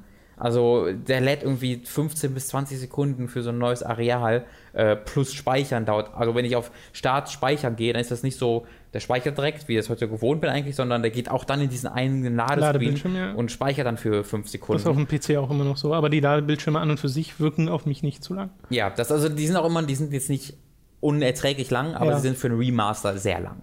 Äh, und gerade dafür, dass es jetzt ja kein ist Remaster eigentlich ein großes, es ist eigentlich ein Port. Ist, weil da wurde jetzt nichts riesig groß dran verbessert. Es gibt einzelne Detailverbesserungen. Ja, naja, und neue Texturen, alles ein bisschen höher aufgelöst, aber ja. es sind auch so Sachen, ich habe das gespielt, ohne mir vorher nochmal das Original anzugucken und dachte auch so, sieht doch so aus ja. wie, wie Bioshock. So. Ja. Äh, und das ist wahrscheinlich auch so ein bisschen der gewünschte Effekt. Das ist ja ganz oft so dieses, wie du es halt in Erinnerung hast. Äh, so soll das ja auch präserviert werden das, äh, Remaster heißt ja nicht Remake, also alles irgendwie mhm. nochmal wirklich zu machen. Äh, und wenn man sich dann zum Beispiel das Original-Intro nochmal anschaut von Bioshock mit diesem Reveal von mhm. Rapture und dem Wal, der durchs Bild schwimmt und sowas, äh, detailärmer, als es hier in Remastered ist. Also hier hast du viel mehr Algen, die irgendwie aus dem Boden kommen, hast du viel mehr von diesen kleinen leuchtenden Quallen und sowas. Mhm. Es wirkt, da hat es mich ehrlich gesagt so ein bisschen an George Lucas erinnert. Wir hauen einfach mehr, mehr Stuff ins, ins Bild ja. und das ist dann hübscher. Ist, glaube ich, auch so ein bisschen subjektiv, aber manche Sachen wie eben Texturen sehen halt wirklich besser aus. Aber es sind Sachen, die fallen dir im direkten Vergleich auf. Mir sind sie von alleine quasi nicht aufgefallen. Ich dachte, das sieht halt gerade aus wie äh, ein ganz hübscher, aber schon ein bisschen betagter mhm. Ego-Shooter, der halt vor allem durch seinen Artstyle, äh, Art-Design äh, enorm viel gewinnt. Re Re-Whale von Rapture. Re-Whale? Das Reveal von Rapture, da kommt der Wahl. Ah, nee, nee, nee. Das nicht. Nein. Das, dies äh, nicht. Mir ist, wieder, mir ist wieder aufgefallen, dass ich Bioshock nicht so gut finde. Ich auch nicht, spielerisch. Ähm, ich bin da auch, also das, das war so ein Ding damals, äh, wo jeder darauf abgefahren ist. Ja. Und ich habe glaube ich, gespielt. 95 Prozent oder so für so, eine, für so eine kleine Fans. Also war ja noch nicht mal das, wo ich nebenberuflich Ja. gearbeitet habe. Ich habe da für so ein Xbox 360 Achievements.org oder so hieß so. das, ähm, wo es halt vor allem um eine Ja, Achievement-Community ja. ging und die hatte auch eine Website irgendwann, wo sie Reviews gepostet hat. Wie gesagt, nichts Professionelles, aber das fand ich schon damals nicht so gut, aber ich habe gesehen, wie alles gut fanden, habe ich ihm 95% Ach so, gegeben okay. oder so. Ja, das war bei mir, da habe ich glaube ich noch gar nicht irgendwas geschrieben. Also es war zumindest kurz bevor ich den eigenen Blog aufgemacht habe. Äh, aber ich weiß auch, dass das so mega gut ankam und ich das auch dann halt zum Release selbst gespielt habe und dann mir so dachte, ja, das ist äh, sehr gut, Mhm. aber äh, zumindest spielerisch fand ich das echt nicht herausragend, was äh, da passiert ist. Auch das mit den Plasminen nicht oder sowas. Äh, ich fand das cool, auch so die Kombis, dass du dann das Wasser blitzt oder jemanden vereist und ihn dann mit der Zange zerdepperst und so. Das, das macht schon Spaß. Das finde ich macht auch heute noch Spaß. Aber äh, ich finde weder das äh, Waffengefühl, das war damals schon plump. Also Ja. ich finde, keine der Waffen hat irgendwie richtig den Umf, den ich Ja. äh, von dieser Waffe erwarte. Ähm, und auch die Plasmiden fühlen sich teilweise, also wenn ich dann so ein, dieses Fire Snap Mhm. mache, äh, habe ich manchmal nicht das Gefühl, dass das so mächtig ist, wie es aussieht Mhm. an, an, an den jeweiligen Gegnern. Äh, und das sind Sachen, die fallen mir heute eher noch stärker auf als damals. Plus dieses Hacken mit den Rohren ist mega dumm und man macht es viel zu oft. Das und nimmt irgendwie 40% der Spielzeit Ja, ja. ne? ja, ja. ich meine, dann kriegst du ja noch ein paar Auto-Hacks und sowas und du musst es ja auch eigentlich nicht machen bei äh, den ganzen Vending-Machines. Aber was ich halt heute zum Beispiel viel mehr schätze, ist dieses ganze Art Deco-Design, ja. ist die, sind die Story-Elemente, wie es die einzelnen Charaktere einführt. Und ich habe Bioshock halt damals nur einmal gespielt und dann nie nochmal komplett durch. Und deswegen ist das gerade auch nochmal interessant zu wissen, wo dieses Mhm. ganze Ding mal hinführt, äh, storytechnisch, und das dann nochmal von Anfang an zu sehen. Ich finde das halt heute ganz interessant, weil ich oft lese von Leuten, die halt über Infin Infinite herziehen, weil das ja über überschätzt sei äh, und spielerisch so sehr mager sei äh, und dann halt Bioshock als positives Beispiel noch herstellen, weil ich finde, Infinite macht alles besser als Bioshock 1. Ich finde, das, war- das, das ist eine totale Weiterentwicklung. Und mir macht tatsächlich Infinite ja auch auf einer spielerischen Ebene Spaß. Ja, ich hatte auf dem PC ja auch diesen, äh, die, diesen äh, Arena-DLC recht viel gezockt, weil mir einfach dieses Herumfliegen an der Rail und dann das farbenfrohe Ge- Effektgewitter total Freude bereitet hat. Äh, Und auch die Waffen haben mir dann ein bisschen besseres Gefühl bereitet. Was daran liegen kann, dass ich Infinite auf dem PC gespielt habe und jetzt Bioshock auf der Mhm. Konsole nur weiß, das weiß ich nicht genau. Ähm, aber ja, ich finde, die Waffen fühlen sich halt, wie du auch sagst, total lame an. Äh, das, ich habe nie das Gefühl, dass ich hier gerade wirklich eine Waffe abschieße. Diese Pistole, die, die snappt so nach vorne und sie hat einen coolen Effekt, nämlich, dass dann der Rauch da so rauskommt. Das ist halt echt cool, aber die KI ist Schmarrn und die, die sterben alle total schnell. Ich weiß nicht. Also, das hat mich spielerisch nie überzeugen können. Und ich, obwohl ich tatsächlich mich als Fan der Reihe bezeichnen würde. Ich Ja, mag so Bioshock total gerne und ich bin ja riesiger Bioshock Infinite-Fan sowieso. Mhm. Aber spielerisch. Ja, ich glaube, äh, Infinite wird da zumindest heute äh, in Retrospekt mehr vorgeworfen, dass es sich äh, oder mit seinem Medium so wenig weiterentwickelt hat, dass du immer noch ja. dieses Gameplay hast, des Rumballerns, du bist der Rambo, der die alle gnadenlos umhaut Mhm. und das halt in der Story nicht thematisiert wird, Mhm. dass du dieser Rambo bist, der die alle gnadenlos umhaut, sondern da passiert halt was komplett Separates. Ja, so. Äh, und das ist in Bioshock 1 äh, nicht ganz so krass. Ein bisschen besser begründet. Äh, Genau, es ist besser begründet, warum du da kämpfen musst und dich erwehren musst den Splicern und äh, naja, es ist dann auch noch weiter besser begründet, was ich nicht sagen kann, warum Ja. es das ist, weil das spoilern würde. Aber äh, da, da ist, dieses, ist, ist dieser Kontrast nicht so hoch. Und äh, das wird halt bei Bioshock Infinite sehr hoch angekreidet. Und halt die Tatsache, dass mh, vielen Leuten halt einfach die Story an und für sich nicht Mhm. gefällt. Äh, aus Logikgründen oder einfach, weil es zu viele Sachen anschneidet oder sonstiges. Äh, und das ist ja ganz oft auch sehr gut begründet und äh, durchaus nachvollziehbar. Also es gibt ja da sehr, sehr, sehr, sehr, sehr gute Artikel zu äh, Bioshock Mhm. und Infinite und dieser gesamten Reihe. Und Bioshock 2 wird dann immer mal so nebenbei erwähnt. Äh, das habe ich auch selbst nie durchgespielt, das habe ich mal angespielt. Von Aber der Den würde ich gerne mal. Bitte? Von, Lieblings, von vielen Leuten der, das Lieblingsteil der Reihe bezeichnet heute, was ich nie so ganz nachvollziehe. Ich habe es durchgespielt, Ich- fand so, ja, ja, naja. Ja, ich würde es trotzdem, also Minerva's Den würde ich gerne mal spielen, weil das halt dieses von äh, Steve Gaynor ist, Mhm. dem, dem Fulbright äh, Mann, der halt Gone Home gemacht hat und jetzt Tacoma. Äh, das einfach mal zu sehen, dass das von dem kommt, finde ich ganz interessant. Ja. Okay, das soll zu Bioshock Remastered gewesen sein. Ein weiteres aktuelles Spiel, was du gespielt hast, äh, auf dem 3DS, Mhm. ist Dragon Quest 7. Ja, Fragments of the Past heißt, glaube ich. Fragments, ich hole mir ganz fix was zu trinken, aber du kannst schon mal anfangen. Würde zumindest Sinn ergeben, wenn es so heißen würde, weil was du dort sammelst, sind Fragmente der Vergangenheit. Deswegen möchte ich dazu stehen zu diesem Monatstitel. Äh, ich habe noch nie ein Dragon's Quest gespielt und ich hatte auch nie wirklich eine Ahnung, was Dragon's Quest ist und warum Dragon's Quest in Japan der geilste Shit ever ist und wir im Westen uns dafür nicht interessieren. Das ist irgendwie, ich glaube, der war der achte Teil der erste, der hier im Westen erschienen ist. Ich glaube das, ich glaube schon. Ich glaube, der achte Teil auf der PS2 war der erste, der offiziell im Westen erschienen, äh, in, in Europa erschienen ist. In Amerika ist, glaube ich, auch der siebte schon auf der PS1 Das weiß ich nicht. erschienen. Ich weiß aber, dass der 8. auf jeden Fall der beliebteste ist von allen. Äh, Dieses mag- PS2 kann, kann, kann sein, ja. Ähm, und jetzt halt 7 ist, hat ein 2012 einen 3DS Remake bekommen, ein 3DS Remake bekommen, äh, was halt auch dann die Grafik komplett erneuert hat, weil das war ein 2D äh, PS1-Spiel, das erschien Zeit, also zu einer ähnlichen Zeit wie auch sowas wie Final Fantasy VII, wenn ich mich recht erinnere, oder zumindest nicht ewig lange davor, weil es ja auch PlayStation 1 war, sah aber halt aus wie Final Fantasy VI. Ähm, deswegen könnte ich da zumindest einen Grund sehen, warum es im Westen nicht so ganz Ja. irgendwie äh, das riesige Fandom aufbauen konnte. Aber das hat jetzt wirklich das 3D-Remake bekommen auf dem 3DS.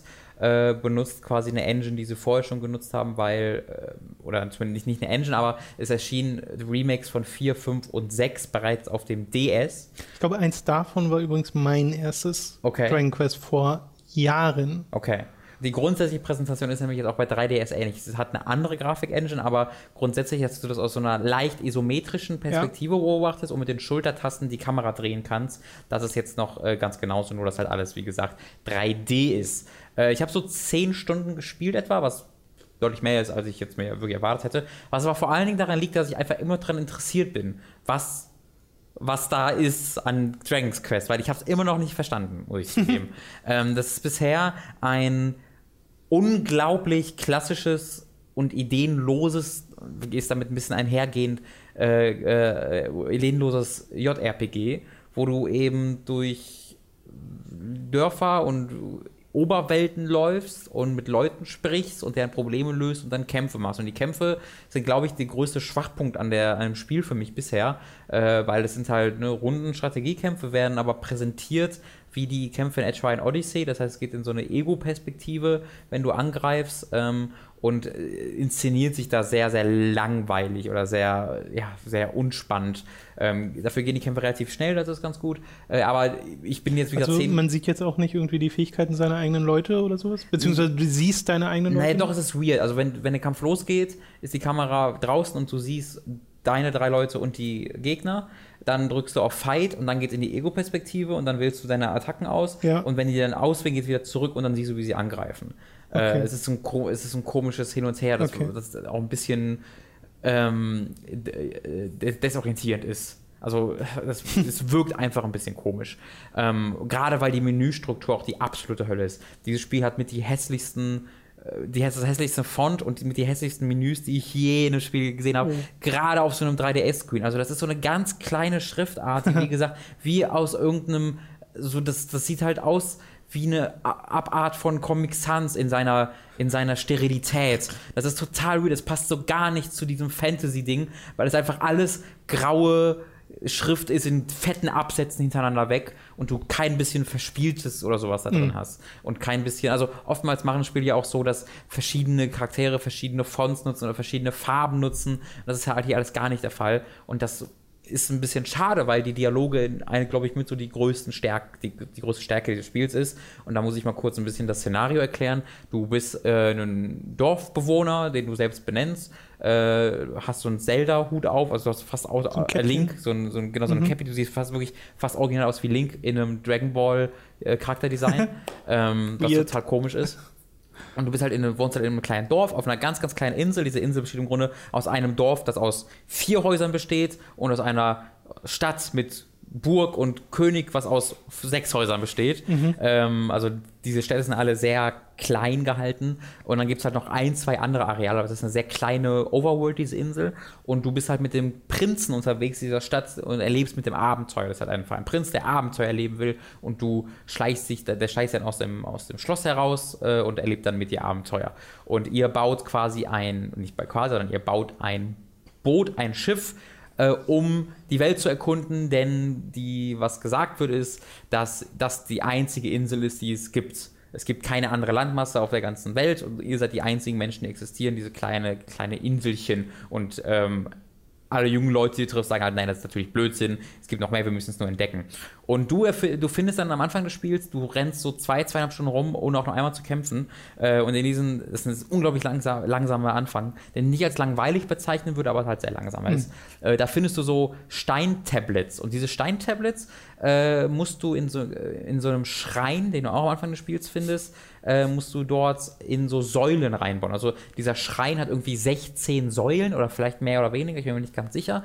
Und in, bei, bei jeder Säule musst du dann vier bis sechs solcher Tablets reinbauen. Tafeln. Willst Tafel. du bestimmt sagen? Ja, ja. das ist im Englischen Ja, persönlich ja. viel heißen als Tablets.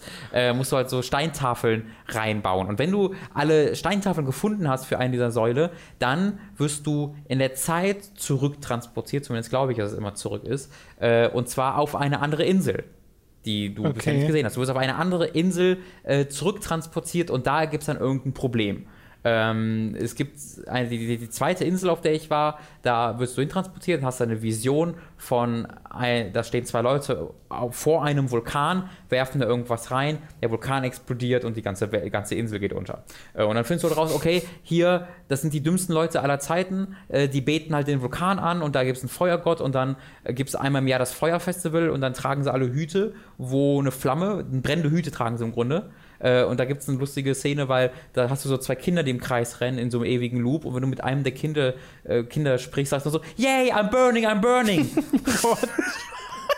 Was so ein bisschen komisch ist, aber das hat es oft. Also es ist sehr gut übersetzt und sehr Ja. lustig. Es ist, glaube ich, auch von 8-4 übersetzt, die auch nie übersetzt haben zum Beispiel. Okay. Ich bin nicht hundertprozentig sicher, aber es hat wahnsinnig gut geschriebene äh, Mono- und Dialoge. Jede dieser Inseln hat auch so einen eigenen Akzent. Also äh, eine haben halt so, natürlich, es, es gibt keine Sprachausgabe, ist alles äh, per Text, aber die haben dann so wie in Wales äh, gesprochen, äh, was halt in Textform sehr Oh Gott, wie schwierig zu übersetzen ist. Ich. Ich hatte ein, ein Dorf, was komplett mit deutschen Dorfbewohnern bevölkert war. Das heißt, da stand, da habe ich auch ein paar Screenshots von gemacht, da stand dann so, ach, Bob, I, I need your help, bitte. Und das, da haben sie dann am Anfang jedes Satzes stand irgendwie Oh oder Ach oder Hilfe. Oder einmal laufe ich so weg. Ich gehe einfach aus dem Dorf raus und dann kommt hinter mir ein Charakter und sagt dann, hey, Achtung, Bob! Und das ist ganz sympathisch geschrieben. Also jede dieser Inseln hat ganz eigenen Charakter. Um Ja. auf diese Feuerinsel zurückzukommen, da rennen sie halt dann mit Flammen auf ihren Hüten rum und dann werf, äh, einmal im Jahr äh, pilgern sie dann zum Vulkan und werfen diese Hüte in den Ich Vulkan. musste so an Monkey Island denken, weil wir das vorhin kurz Stimmt, erwähnt hatten. ja, ist nicht den- unähnlich. Mit den Kannibalen, die, äh, wo du dann Käse in den Vulkan wirfst, Ja, weil der Vulkangott laktoseintolerant ist. Jetzt, wo du es sagst. ähm, und es gibt halt eine Wahrsagerin in diesem Dorf und die sagt dann, hey, hört mal auf, das, ihr sorgt dafür, damit, dass es alles explodiert. Ja, Äh, und dann gibt es Erdbebenfette und dann kommt wieder zu sagen, ey, wir hatten eine Vision, dass alles explodiert. Dann kommt die Wahrsagerin und sagt, ey, ist alles explodiert. Dann kommt Erdbeben und sagt so, oh, gibt es hier ein Erdbeben, weil alles explodiert? Und dann sagt der äh, Bürgermeister, nein, wir müssen nur mehr Feuer in den Vulkan werfen. Und dann so, yay, Feuerfestival. und ich denke mir so, oh, okay, wollt ihr eigentlich zurückreisen, weil ihr habt es verdient zu sterben. ähm, aber dann während des Feuerfestivals gehst du dann quasi in den Dungeon rein und ähm, kämpfst dich zu dem Grund, äh, also zum ganz dem Boden des Vulkans und Ja. da ist dann halt ein Oberboss natürlich, den du dann besiegst äh, und dann löst du deren Problem. Und dann kehrst du zurück in deine Zeit und weil du quasi diese Insel dann vor der Zerstörung gerettet hast, taucht die dann in der Gegenwart auf. ah, Und so funktioniert quasi das Spiel. Du hast, ich bin, habe, glaube ich, bisher bei der vierten Insel bin ich, glaube ich, und jede dieser Inseln hatte bisher ein Problem, äh, ein von ein unabhängiges Problem, warum es das dann nicht mehr gab. Und es ist auch sehr unterschiedlich. Es ist nicht immer Naturkatastrophen, sondern es können auch politische Probleme sein. Ich hatte eine Insel, wo ich gar nicht gekämpft habe, sondern nur mich unterhalten habe. aber ist dann deren Folge immer, dass die komplette Insel. ja, Oh, Genau, also es- auf irgendeine Art und Weise ist, taucht die Insel dann nicht mehr auf. Äh, und du hilfst dann eben, dass diese Insel in der Gegenwart auftaucht, Ganz kannst cool. dann dorthin reisen mit dem Schiff. Äh, erstmal ist der erste Anfang ganz lustig, wenn plötzlich diese Insel aufploppt und alle so, what the fuck? Warum ist hier eine Insel? Weil das ist auch eine komische Zeitreisenlogik. Ich wollte gerade sagen, es das ist halt nicht passiert so, dann einfach. dass die für immer da ist, sondern Ja, es gibt original ein Erdbeben und dann ploppt die aus dem Himmel und dann ist die Insel da. Ähm, aber kann man hinnehmen, finde ich. Ja. Und alle so, what the fuck, warum ist da eine Insel? Und dann fährst du halt dahin und dann sagen die, ja, damals hat uns ein Held gerettet vor hunderten von Jahren und das ist cool. Das ist wahnsinnig spannend, das aus zwei Perspektiven zu sehen und dann musst du eben auf der Gegenwart wieder diese Insel erkunden und da neue Steintafeln finden Ja. und dann wieder auf neue Inseln zu kommen. Und ich hatte auch schon eine Insel, wo das dann nicht einfach nur diese Dyna- Dynamik war, sondern da habe ich dann jemanden gefunden, der gesagt hat, hey, ich ähm, reformiere Monster. Monster sind eigentlich voll, voll lieb und man muss nur mit denen reden und dann werden sie nett und dann werden sie zu Menschen. Okay, alles klar. Übrigens, ich habe einen Slime äh, nett gemacht und der ist irgendwo in einem Dorf, wo man Fische fängt. Okay, bin ich in das Fischfangdorf gereist und das war einfach ein Mensch, der ständig Slime-Wortwitze gemacht hat. Also Us zum Beispiel. Oh, this is awesome statt awesome. Okay. Und das hat, in jedem Satz waren halt drei dieser Wortwitze. Generell wahnsinnig viele Wortwitze in diesem Ja, Spiel. Dann gut. sagst du dem halt, ey, geh doch mal zurück da auf diese Farm und dann kannst du da dir eine kleine Basis aufbauen quasi mit Monstern und bekommst dann mehr Ressourcen von denen. Äh, ich habe immer noch das Gefühl, dass ich am Anfang des Spiels bin und diese Mechaniken erst gerade entdecke, im Begriff bin zu entdecken. Ähm, gerade weil dieses eigene, diese Insel mit den Monstern, wo du Monster entdeckst, hat seine eigene Dungeons und in diesen Dungeons kannst du dann Monster bekämpfen und dann für dich gewinnen und dann Okay. kriegst du Monsterherzen, die du irgendwie füttern kannst, damit die stärker. Ich, da weiß ich gar nicht genau, wohin das noch führt. Pokémon oder was? Naja, ich weiß halt, früher irgendwann kriegt man auch noch Charakterklassen.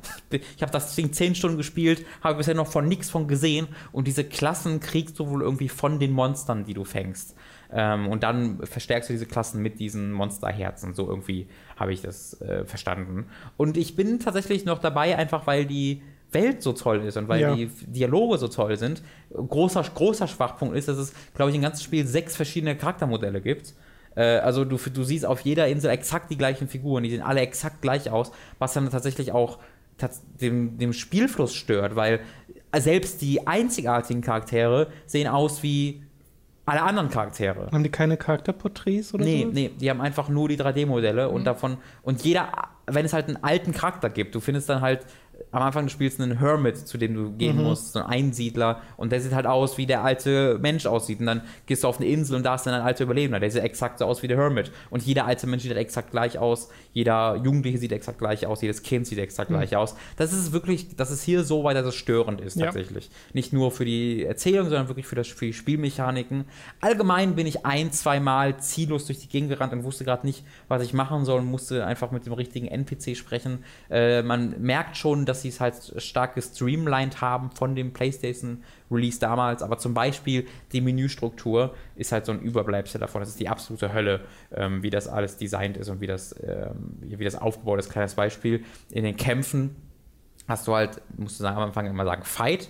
Und dann hast du deine drei Charaktere, mit denen du kämpfst. Ich zumindest habe nur drei Charaktere. Und dann hast du als Option Angreifen, also einfach nur den Standard-Nahkampfangriff, Spells und Abili- Abilities. Also erstmal Spells und Abilities sind separat voneinander. Äh, und dann drückst du auf Spells und dann musst du auswählen zwischen offensiv, defensiv oder other. Und erst dann kommst du zu dem Spell. Das heißt, du musst erstmal herausfinden, ist das Okay. gerade eine Ability oder ist das ein Spell Ja. und dann ist es de zum Beispiel Heal. Ist das defensiv oder ist das Other? Ist unter defensiv in diesem Fall. Buffs wiederum sind unter Other, nicht unter defensiv. Äh, und so musst du das dann, und das musst du dann in jeder Runde, in jedem Kampf, musst du neu das auswählen. Du musst neu dahin gehen und dann vier, fünf Knöpfe betätigen, um einfach nur den Angriff zu tätigen. Äh, und das ist einfach überflüssig. Also Ja. das, das muss nicht so lange dauern. Äh, und das ist halt echt ein bisschen nervig. Ich bin auch gespannt, was da jetzt so spielmechanisch auf mich zukommt. Bisher ist es sehr, sehr einfach und langweilig spielerisch, aber durch seine coole Welt und durch seine coolen Charaktere und seine tollen Dialoge kann es mich durchaus, ähm, naja, begeistern ist übertrieben, aber es macht mir Spaß. Es ist so ein wohliges Nachhausekommen-Gefühl von einem Spiel, was so dir einfach Comfort Food, würde man es im Englischen nennen. Ja, es klingt auch sehr, äh, und vielleicht ist es ja in der Hinsicht gar nicht unähnlich zu Adrian Odyssey nach so einem gute Laune-Spiel. Ja, würde ich schon sagen. Weil bei Adrian Odyssey Untold 2 gibt es übrigens ein Video auf dem Kanal von Hooked, äh, falls ihr Interesse Mhm. habt an einem 3DS-Rollenspiel. Ähm, das war ja da, äh, oder beziehungsweise ist ja da auch so, dass es spielerisch zumindest am Anfang noch nicht so viel auspackt Mhm. und dann aber sofort fand ich halt mich storytechnisch und von den Charakteren und so, so war ich sofort dabei, weil das alles so sympathisch war. Äh, und das klingt ja hier sehr ähnlich. Ist es, genau. Ja. Aber ich würde es tatsächlich, also wenn ihr Bock auf ein JRPG habt, ähm, kann ich es euch empfehlen, aber es gibt halt gerade auch echt viel anderes, was ihr da spielen könntet. Ja. Ähm, also auf dem 3D ist natürlich sehr offensichtlich der Vergleich Bravely Default, was ich auch vor dem Spiel empfehlen würde, weil es eben auch äh, ein spannenderes, eine Spielmechanik dir präsentiert, weil es dir eine größere Welt schneller präsentiert. Ähm, Aber ist da, ist dir die, diese ganze Story und Präsentation von Bravely Default auch lieber als das, was Dragon Quest macht? Nee, aber ist er, also ist er nicht bisher. Nee, ist er nicht, aber das macht halt noch so viel nebenbei. Okay. Das ist einfach für mich das deutlich Ja. ansprechendere Ja, Spiel ist. Also ich habe ja Breath of the Wild auch 30 Stunden gespielt oder sowas, bevor ich dann gesagt habe, okay, jetzt reicht's mir langsam. Ähm, während, während ich jetzt glaube, ich weiß nicht, ich glaube, wenn ich jetzt nur privat Videospiele spielen würde und nichts, um Erfahrungsberichte zu sammeln und um Sachen zu erfahren, würde ich es wahrscheinlich nicht mehr spielen. Einfach weil ich so das Gefühl habe, ich kenn's. So, ich habe das Gefühl, Okay. ich weiß, was es macht, äh, aber ich bin einfach interessiert daran, was Kings, äh, King's Quest, sorry, was äh, Dragon Quest noch macht. Und ich bin vor allen Dingen interessiert daran, wie das mit den Klassen noch relevant wird und wie lange das dauert vor allen Dingen. Weil ich habe auch gelesen, dass, vielleicht meinen die die Klassen damit, dass das so ein, so ein ähm, äh, Xenoblade Chronicles X Ding ist, wo du ja auch nach 50 Stunden deinen Mac findest und dann wird das Spiel halt nochmal grundlegend dadurch verändert.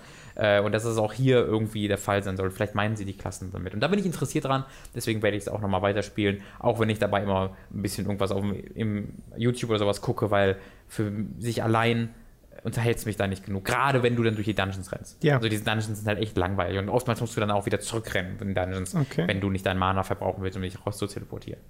Ja, das wiederum klingt nach einem Überbleibsel von den 90ern. Gut, äh, bevor du dann noch deinen ersten Eindruck zu Recore gibst, möchte ich ein altes Spiel erwähnen, was ich ziemlich viel gespielt habe am Wochenende. Denn letzten Donnerstagabend äh, gab es ja keinen Hooked-Livestream, sondern einen Livestream bei der Super Kreuzburg, bei dem ich zu Gast war, der nach einigen technischen Problemen dann mit ein bisschen Verspätung auch tatsächlich passiert ist. Äh, und wir es dann irgendwie äh, aller Umstände zum Trotz noch hinbekommen haben, Gamecube-Spiele zu spielen. Und neben so Sachen wie Mario Kart oder Smash Bros. haben wir da unter anderem auch Soul Calibur 2 gespielt auf dem Gamecube. Und das hat mir in diesem kurzen Anspielen dort nochmal so viel Spaß gemacht, allein schon beim Zugucken und dann beim Selbstspielen, dass ich mir gedacht habe, okay, jetzt habe ich Bock auf Soul Calibur. Und hatte dann so ein bisschen geschaut, okay, wie, wie spielst du das jetzt? Ähm, weil es gibt ja inzwischen fünf davon. Und ich weiß, dass der fünfte mir nicht so gut gefallen hat. Den vierten würde ich tatsächlich gerne mal wieder spielen, den habe ich aber einfach nicht.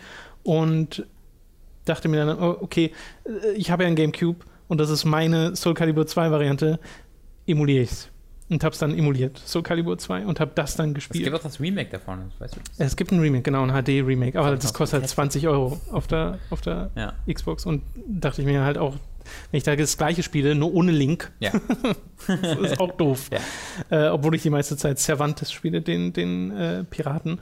Und Soul Calibur 2 ist wirklich immer noch, das habe ich wieder gemerkt, nachdem ich das jetzt eine ganze Weile gespielt habe, eines meiner Lieblingsprügelspiele, das in meiner Erinnerung sehr nach hinten gerückt ist, weil ich gar nicht mehr äh, auf Anhieb wusste, wie sehr ich das damals mochte. Und das kam jetzt alles wieder, weil als ich dann diesen Weapon Master Modus gespielt habe, ist quasi der Story-Modus von Soul Calibur, wo du durch, dich durch so Ländereien kämpfst, aber im Endeffekt ist es halt eine Weltkarte mit verschiedenen Menüpunkten, die du anwählst. Und das sind dann immer quasi Szenarien, die sie dir bieten, Kämpfe unter anderen Umständen gegen verschiedenste Gegner, die dann auch Namen haben, aber es sind natürlich die Charaktere des Rosters, das Soul Calibur 2 Nummer hat. Äh, Und da bekommst du dann Gold und Erfahrungspunkte und kaufst dir neue Waffen für die Charaktere, die auch anders aussehen und eigene Effekte haben. Und diese ganzen Umstände machen total viel Spaß, dass du dann mal gegen Gegner kämpfst, äh, die man nicht sieht, außer ihre Waffe. Und halt kämpfst quasi gegen so schwebende Waffen. Oder so Sachen, dass äh, das Schlachtfeld vermint ist und manche Stellen sind halt einfach, dann löst so eine Explosion aus und der Gegner oder du werden nach oben geschleudert und sind dann offen für Air-Kombos. Äh, oder dass einfach die Schlagkraft deiner Attacken, wenn du jemanden äh, wegkickst und der dann so wegfliegt, dass das verdoppelt wird, dass der doppelt so weit fliegt. Und es gibt ja Ring-Outs in dem Spiel. Das ist ja eine ganz äh, zentrale Mechanik, wo du dann Leute halt rausschmeißen musst. Äh, und das ist so abwechslungsreich irgendwie in und kurzweilig in dieser Art und Weise, wie du dich da vorankämpfst und halt auch motivierend, weil du ständig Sachen freischaltest in diesem Modus. Neue Charaktere für, im, im, für alle Modi oder halt extra Modi. Äh, so, es gibt quasi Arcade und dann gibt es noch Extra Arcade als Modus. Und das bedeutet einfach nur, du kannst im Extra Arcade-Modus deine Charaktere benutzen mit den Waffen, die du freigespielt hast. Okay. Und es quasi unbalanced machen, das Spiel. Ja. äh, und äh, da war ich total dabei, nochmal wirklich stundenlang Soul Calibur 2 gespielt am Wochenende, weil ich äh, dieses Spiel so sehr mag und auch die Charaktere so sehr mag. Äh, und Cervantes ist einfach eine coole Socke, wie der mit seinen zwei äh, Klingen die Gegner aufspießt und dann äh, aus der Arena wirft, äh, ist wirklich immer noch eines meiner Lieblingsprügelspiele. Also war da nochmal total begeistert von und habe jetzt Lust, nochmal Soul Calibur 4 zu spielen, weil Soul Calibur 4 war eines meiner ersten PS4, äh, PS3. Das war das mit Yoda und Darth Vader, oder? Genau, das ja. war das, wo sie die Star Wars Charaktere reingebracht haben. Ja. Das glaube ich auch ein Grund dafür ist, weshalb man das heute nicht digital kaufen kann, mhm. wegen Lizenzsachen. Könnte ich mir zumindest sehr gut vorstellen. Ja. Ähm, muss man sich also gebraucht holen, ist aber gar nicht das Problem. Ich habe schon geguckt, kostet 2 Euro. Mhm. Gebrauchte Varianten von äh, Soul Calibur 4 und 5.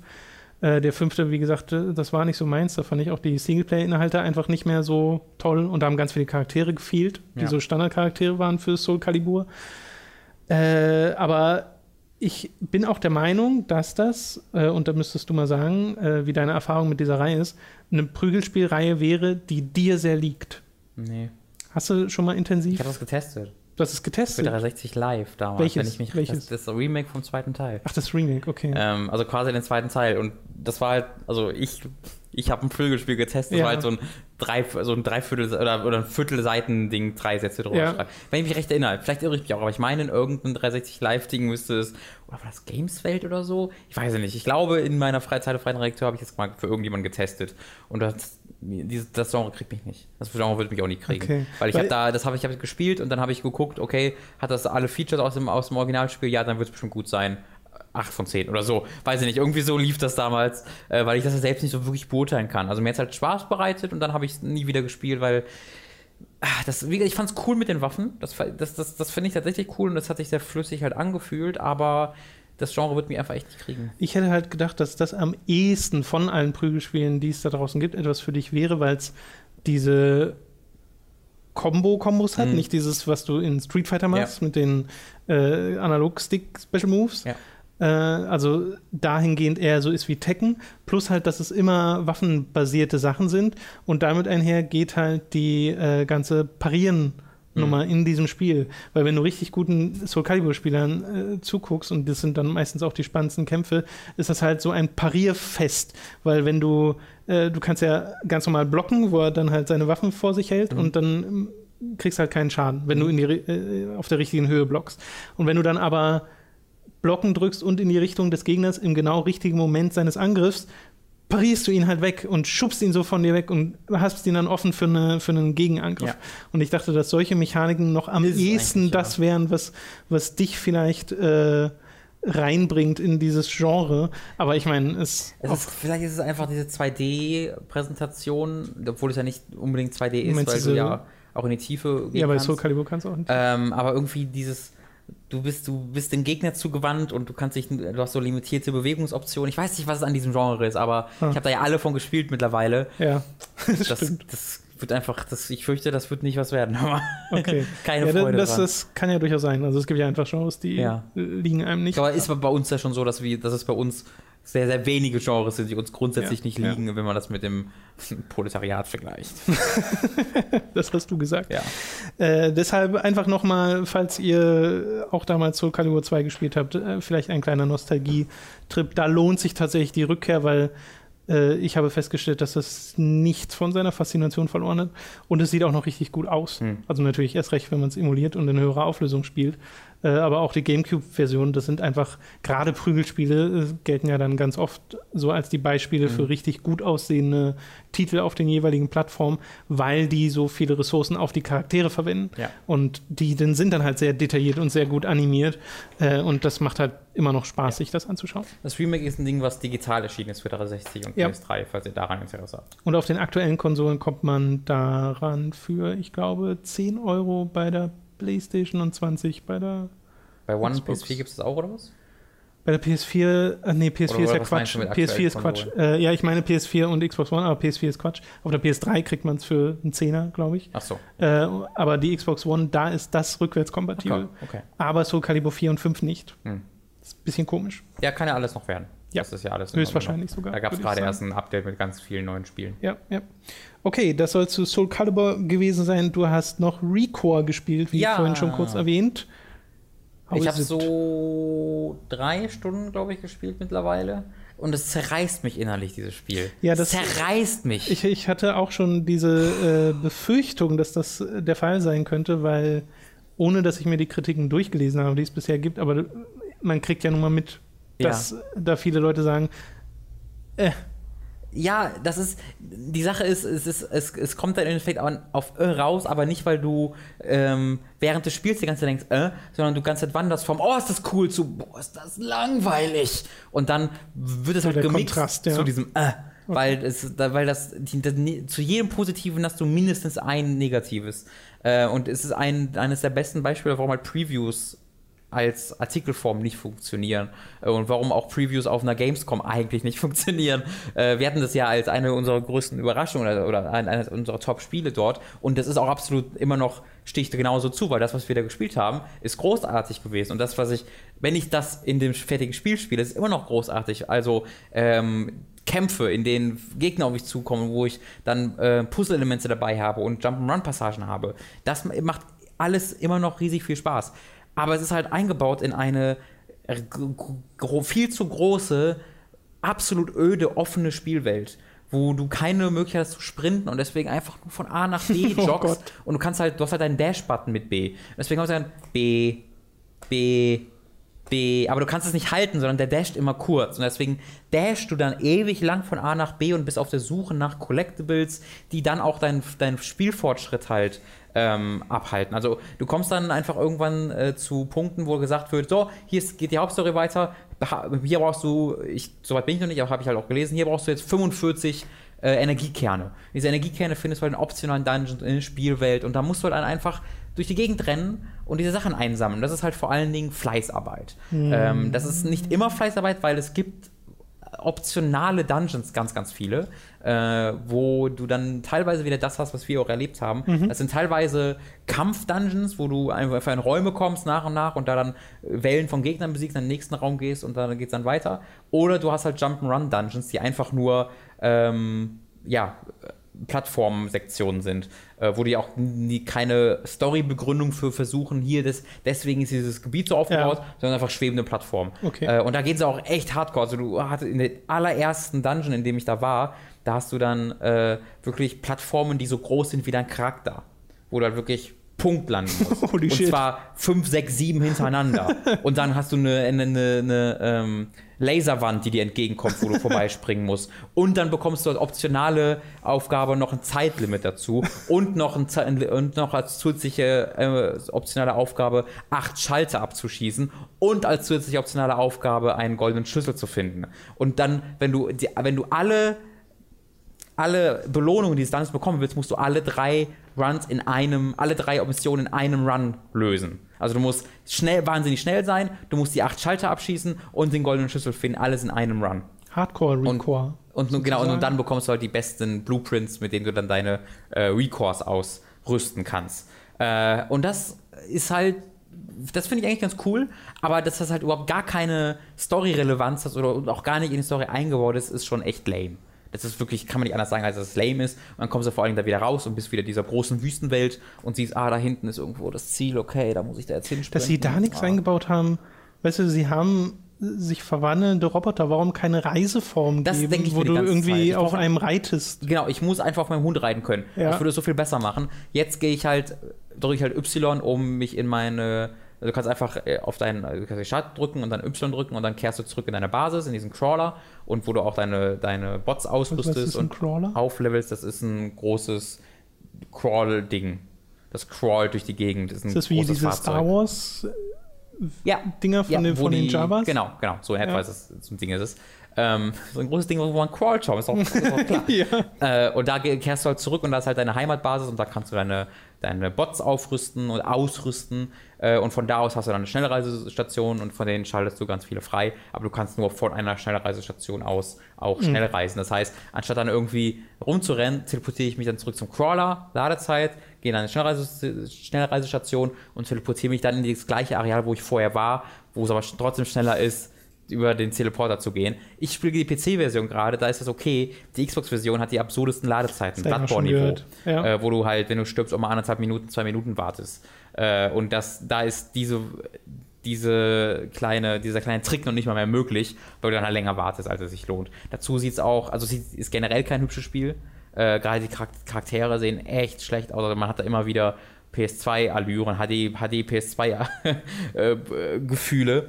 ähm, auch wenn es insgesamt dann immer, immer mal wieder ganz hübsch aussieht, wenn es dann nämlich viele Effekte zu bieten hat, in den Kämpfen zum Beispiel, dann sieht es wieder ganz schön aus. Aber wenn du durch die sehr eintönige Welt reist, ah, da sieht es dann sehr unspektakulär aus. Und das geht dann doppelt und dreifach für die Xbox One-Version, weil die auch noch nicht, nicht sehr flüssig läuft.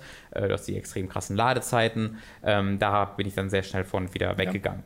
Ähm, aber ich werde es auf jeden Fall weiterspielen, weil es macht mir Spaß. Das, es, hat, halt- es fühlt sich wirklich an wie ein PS2-Spiel mit all seinen Stärken und Schwächen. Ähm, es hat diese komischen Hänger zwischendurch. Hast du Jack, Jack 3 gespielt? Nee, ich habe ja nur den ersten. Weil das ist ja, das hat ja auch diese offene Welt. Jack 2 ja auch, wo du durch diese offene Welt ständig reisen musst und die hat an sich überhaupt gar keine Daseinsberechtigung, aber sie ist einfach da, weil sie gerade cool war in der Zeit, weil GTA gerade erschienen ist. Und das fühlt sich hier auch so an. Diese offene Welt hat überhaupt gar keine Bewandtnis, äh, da zu sein. Und dann haben sie halt das voll mit Collectibles gehauen, die, so mäßig Ja. viel Spaß machen einzusammeln. Und dann hast du ja auch einen Ressourcenmanagement-Teil, weil du deine Blueprints, also deine, also um das mal kurz zu erklären, du rüstest deine Cores, also deine Begleiter, du hast einfach den Spinnenbegleiter und den Hundebegleiter, den rüstest du mit Einzelteilen aus äh, und lässt die damit auch grundsätzlich anders aussehen. Das ist wahnsinnig cool.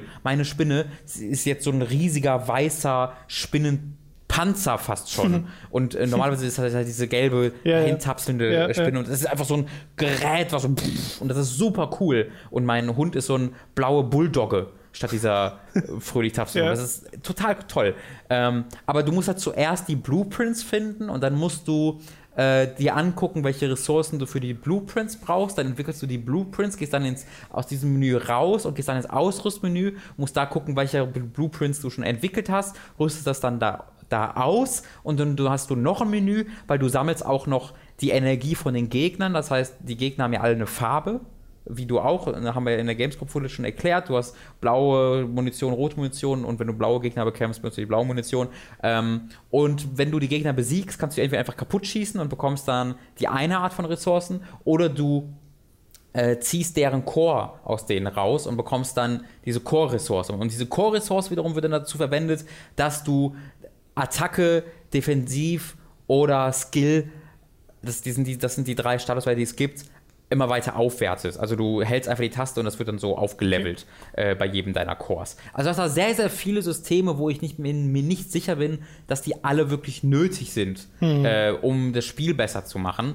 Äh, aber das Ausrüsten an sich macht mir sehr viel Spaß. Es wird halt zurückgehalten davon, dass ich die erst, erst die Ausrüstung finden muss und dann die Ressourcen finden muss. Und die Ressourcen finde ich, indem ich Gegner random besiege. Also ich kann dann Track Resources gehen, da wird mir auf der Map, das ist ganz komfortabel, so mit orangen Kreisen angezeigt, wo die Gegner sind, die diese Ressource fallen lassen. Aber auch dann weiß ich zum Beispiel nicht, muss ich die töten oder muss ich den Core rausziehen. Äh, und, und der zeigt mir auch nicht, Okay. wenn ich, also die brauchen meistens sechs oder sieben unterschiedliche Ressourcen, die ich, die ich besitzen muss, um einen von so einem, einen so ein Teil zu bauen. Äh, Und dann mache ich halt Track Resources und mir fehlt nur eine von diesen sieben Ressourcen, aber jetzt wird mir auf der Map alle sieben angezeigt. Und ich kann nicht diese eine konkret tracken, die mir noch fehlt. Also es ist sehr viel ähm, unnötiger Ballast Ja, an diesem ja, ja. Spiel drin, der, glaube ich, nötig ist, um es zu einem 40-Euro-Spiel werden zu lassen, weil es ist, ist glaube ich, relativ kurz von dem, was ich gehört habe. Und selbst mit diesem ganzen Filler und mit diesem ganzen Padding kommt man irgendwie auf 12, 13 Stunden. Wahrscheinlich wäre es ansonsten ein 4-Stunden-Spiel gewesen, wenn du das straight durchspielen könntest. Das hätte Weiß den ich dann nicht. wahrscheinlich aber sehr gut getan. Äh, ist, das denke ich mir die ganze Zeit als 15 Euro Download-Spiel, wo ich vier Stunden spiele, wäre das wahrscheinlich echt richtig cool gewesen. Ja, ja. Aber so wird es ständig von seiner eigenen, äh, ja, von seinen, von den, ich, ich würde es gar nicht als, als Aspiration, wie heißt das auf Deutsch? Ähm, Äh, was, was willst es versucht, was Großes zu machen. So Ambitionen oder was? Ambition ist das Wort, genau. Ja. Ich wollte sagen, es wird von seiner eigenen Ambition zurückgehalten, aber ich weiß halt gar nicht, ob es wirklich Ambition war oder halt eher einfach der Versuch, ähm, das auszu das zu verlängern, indem man einfache äh, Techniken benutzt, wie zum Beispiel eine, eine große offene Welt, die eigentlich keine große Daseinsberechtigung hat. Äh, deswegen, also es, ich habe diese Momente, wo ich so denke, oh, macht das gerade Spaß, das ist super cool. Äh, die Charaktere sind mir sympathisch, es ist ein Wohlfühlspiel, weil diese, diese Hunde oder die, das, der Hund und die Spinne sind wahnsinnig toll animiert und wenn ich die das erste Mal kennenlerne, beschnuppern die sich so und betatschen sich, das ist total Hat der lustig. Hauptcharakter Charakter? Der hat, ja, die hat nicht Sie? viel, nicht, wirklich nicht viel, aber ähm, man merkt schon, also die ist halt so ein, äh, ein eine etwas schüchterne, ein etwas schüchternes Mädchen, das in eine Situation hineingeworfen wird, ähm, wo sie halt damit leben muss, aber die Story hält sich sehr, sehr stark im Hintergrund. Also Okay. du hast da eine sehr wenige Mono und Dialoge äh, und deswegen bleibt das schon im Mindestmaß von Charakter her. Aber da, wenn sie was sagt, finde ich sie durchaus sympathisch. Und das gilt, ich habe bisher einen anderen Charakter nur getroffen und bei ihm gilt das Gleiche. Ähm, aber für die Story kaufst du es nicht. Also die Story ist bisher Ja. komplett irrelevant. Du landest auf einem Planeten, Faiden heißt der, und da sind alle Roboter böse. Und jetzt, die eigentlich dir freundlich gesinnt sein sollten. Und jetzt musst du herausfinden, wieso. Und das machst du halt, indem du Maschinen zum Laufen bringst. Und jede Maschine braucht sieben Cores. Also musst du die sieben Cores finden. Und der, dieser eine Core ist in einer Tür versteckt, wofür du drei drei Schlüssel brauchst. Äh, und so ist halt dieses Spiel aufgebaut. Okay. Ja. Äh, gut, das heißt dann zu Recore, da eventuell ein erweiterter Eindruck in Zukunft. Müssen wir Ich will es weder empfehlen, noch will ich euch sagen, es lohnt sich nicht. Ja, ich glaube, das ist so ein Ding, wo wirklich jeder selbst gewichten muss, wie sehr er jetzt so ein Spiel dieser Art möchte und bereit ist, Längen in Kauf zu nehmen. Ja, ich glaube, wenn ihr an Jack and Dexter Spaß habt, 2 und 3 konkret, dann solltet ihr da mal Okay. einen Blick drauf werfen. Okay, okay. Aber, und wenn ihr die Möglichkeit habt, PC-Version. Bekommt ihr ja beides sowieso, wenn ihr es digital kauft, dann eher die PC-Version spielen. Ich möchte nur noch über eine Sache reden äh, und das ist, äh, das betrifft jetzt wenige von euch, aber ist einfach eine Erfahrung, die ich gemacht habe mit World of Warcraft, die ich gerne teilen möchte. Nämlich äh, bin ich jemand, der sich bei World of Warcraft gerne die Collectors Editions kauft Mhm. und das sonst bei so ziemlich keinem anderen Spiel macht. Äh, Und so habe ich das auch bei Legion gemacht. Habe mir also die CE davon gekauft und wieder die Box und Artwork und Soundtrack und das ist alles wieder wie äh, gewohnt sehr, sehr gut. Aber eines meiner Highlights ist immer die Behind the Scenes Mhm. Blu-ray, weil ich immer der Meinung bin, sowas hätte ich halt gern zu fast jedem Spiel. Äh, und das ist in der Vergangenheit immer sehr, sehr interessant gewesen. Auch zuletzt bei Warlords of Draenor fand ich das noch sehr interessant. Ist dieses Mal eine mega Enttäuschung. Wirklich schlecht, würde ich es nennen, was die dort auf die Blu-ray gepackt haben.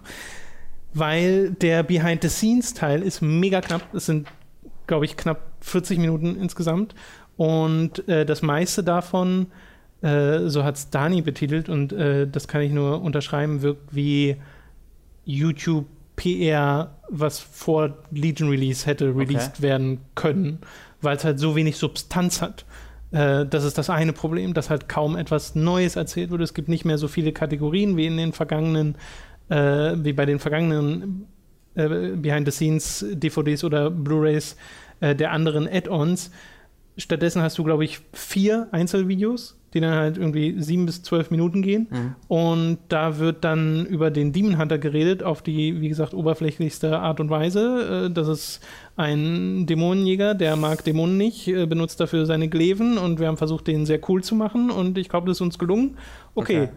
Nächstes Video. Ja. So, und das ist halt total schade. Es gibt eins, was ich interessant fand, das war so ein äh, Blizzard Animation Roundtable heißt das, wo einfach so wirklich die Animatoren, die die Cinematics machen, zusammensitzen und sich ein bisschen darüber, äh, ein bisschen darüber reden, was so die Gedankengänge waren hinter den Entscheidungen des Cinematics. Kommt mir ja bekannt Beispiel. vor. Gab es das schon mal veröffentlicht? Äh, das, weiß ich nicht. Kann, ich kann gut sein, dass ich gerade vertausche mit Das- Animatoren aus der, aus der Animationsfilmszene. Das kann, das kann sein. Ich, ich kannte es auf jeden Fall noch Okay. nicht. Äh, das fand ich auch interessant. Hätte von mir aus, wie gesagt, gern doppelt so lang und weniger geschnitten sein können, weil die sind ja alle total. Also das wirkt ein bisschen so, als ob High Production einfach heißt viele Schnitte.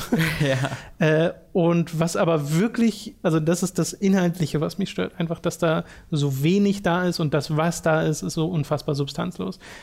Und was unverzeihlich ist, ist die technische Umsetzung. Mhm. Weil die Abmischung in, diesen, in allen Videos dort ist grottenschlecht. Mhm. Es ist unfassbar. Ich weiß nicht, wie das passieren kann, dass eine so große Firma wie Blizzard oder Activision Blizzard äh, so etwas auf die Blu-ray presst, weil du natürlich die Leute hast, die halt äh, dort interviewt werden und die dir Sachen erzählen Mhm. und du verstehst sie teilweise nicht, weil die Hintergrundgeräusche aus den Spielszenen, die sie machen, oder die Geräusche, wenn zum Beispiel ein Schnitt kommt, kann, kommt ganz auf so ein Puff. Mhm. Das ist viel zu laut. Das ist alles mega laut und auch die Musik ist manchmal ganz leise im Hintergrund. Und dann ist sie auch wieder ganz laut, als ob da jemand Tonspuren vertauscht hat. Also ich weiß ja, wie sowas, wir wissen ja, wie sowas aussieht in, in Premiere. so.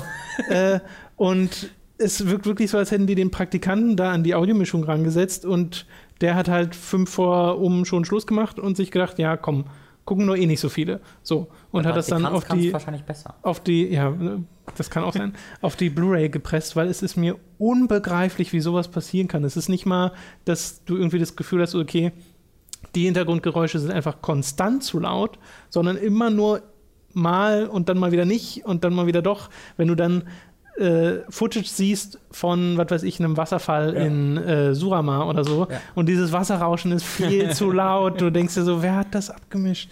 Hat- das ist unglaublich. Hast die, habt ihr mal in die Credits geguckt? Äh, ist das irgendwie Nee, deutlich, wer dafür? Weil das wäre vielleicht interessant, kann ja sein, dass das vorher ähm, von Blizzard gemacht wurde, produziert wurde und jetzt haben sie es irgendwie rausgegeben an eine dritte Firma. Oder umgekehrt, vorher wurde es von einer dritten Firma gemacht und jetzt macht Hm. Blizzard selber. Ähm, das Ja, kann ich, mir, könnte ich mir halt gut vorstellen, weil ansonsten würde ich keinen Grund sehen, warum man das grundsätzlich verändert. Oder sie haben vergessen, dass sie eine CE nur produzieren und dann ist so nach zwei Wochen vor Release, ah fuck, wir haben dieses Jahr ganz vergessen, die Aufnahmen zu machen. Ja, das wirkt ein bisschen so. Es gibt auch keine Informationen zum Soundtrack oder Ja, so. Das ist mal- so ganz komisch. kurz anreißen, also wirklich nur kurz anreißen, was, wie das vorher war, weil ich habe die nie gesehen. Also was gab es denn Ne. vorher als Beispiel kurz? Na, vorher hattest du ganz oft eben diese Einkategorisierung in die verschiedenen Sachen, wo dann äh, du einzelne Videos hattest zu Story und Quest, zu Soundtrack, zu Weltdesign und so. Und jetzt hast du halt insgesamt noch diese vier Videos, Mhm. das mit dem Roundtable und den Animationen. Äh, äh, also das eins. Äh, dann Demon Hunter Mhm. ist das andere. Dann eines ist komplett Surama, also äh, nicht Surama, sondern ähm, Broken 1. Also Okay. das äh, heißt, glaube ich, auch einfach Broken 1. Und das letzte habe ich schon wieder vergessen, weil es so bla war. Ehrlich gesagt.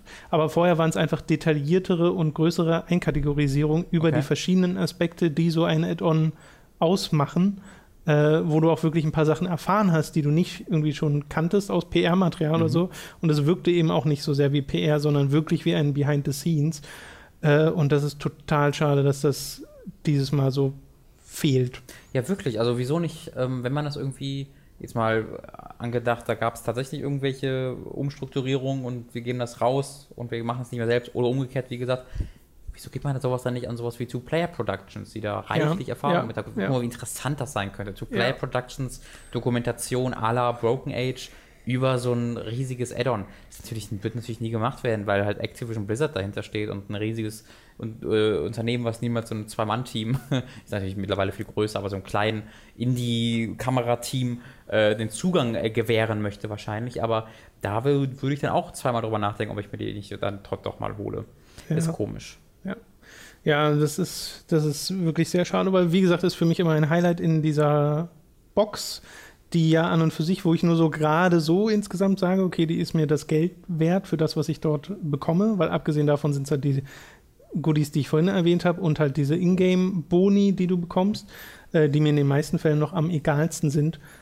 Aber äh, beim dann nächsten Mal muss ich ja mich ne? vorher informieren. Ja, ich finde auch, also ich finde die immer die Blizzard QC ist ein bisschen enttäuscht. Nicht, nicht enttäuscht, sondern ich finde sie ein bisschen langweilig, weil sie ja immer alle gleich sind. Aber es, das geht Die ja sind alle von gleich, genau, sie haben so Starcraft zu einen- Diablo zu Warcraft. Genau. Die sind ja alle gleich aufgebaut und haben dann das gleiche. Und diese ähm, Brand Synergy, dass halt in World of Warcraft dann Sachen sind für Heroes of the Storm und sowas, das finde ich halt auch doof, weil diese meisten Spiele interessieren mich dann halt einfach Mhm. nicht.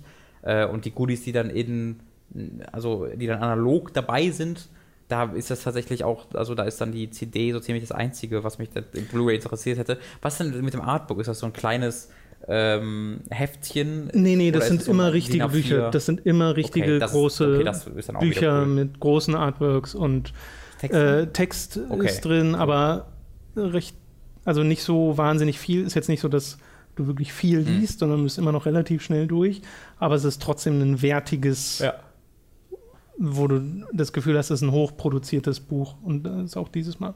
Aber äh, wie gesagt, bei mir ist die Blu-ray halt auch ein Highlight. Und ich überlege halt auch, ob ich das sein lasse beim nächsten Mal. Ich mache es ja auch noch nicht seit Anfang an. Mhm. Äh, ich mache das seit Mist of Pandaria und habe mir dann rückwirkend die von Cataclysm noch geholt, Mhm.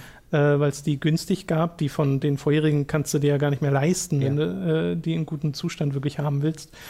Aber äh, ja, es äh, gibt dann Ermüdungserscheinungen, vor allem wenn du dann noch so enttäuscht wirst von dem eigentlichen Highlight dieser Box. Wo du gerade WoW angesprochen hast, muss ich da auch noch mal kurz reingerätschen, weil ich habe äh, die wunderbare, einzigartige, niemals zu vergessene Erfahrung gemacht, World of Warcraft auf einem Laptop abzuspielen, der es gerade so schafft, dass auf der allerniedrigsten Schwierigkeitsgradstufe in 1000 Schwierigkeitsgrad? äh, Sch- Entschuldigung, Grafik, Grafik-Einstellungen in 1024 mal 768 in äh, Fenstermodus das abzuspielen. Also ich war wirklich Grafikstufe 1 und auch dann hat es geruckelt wie die Sau.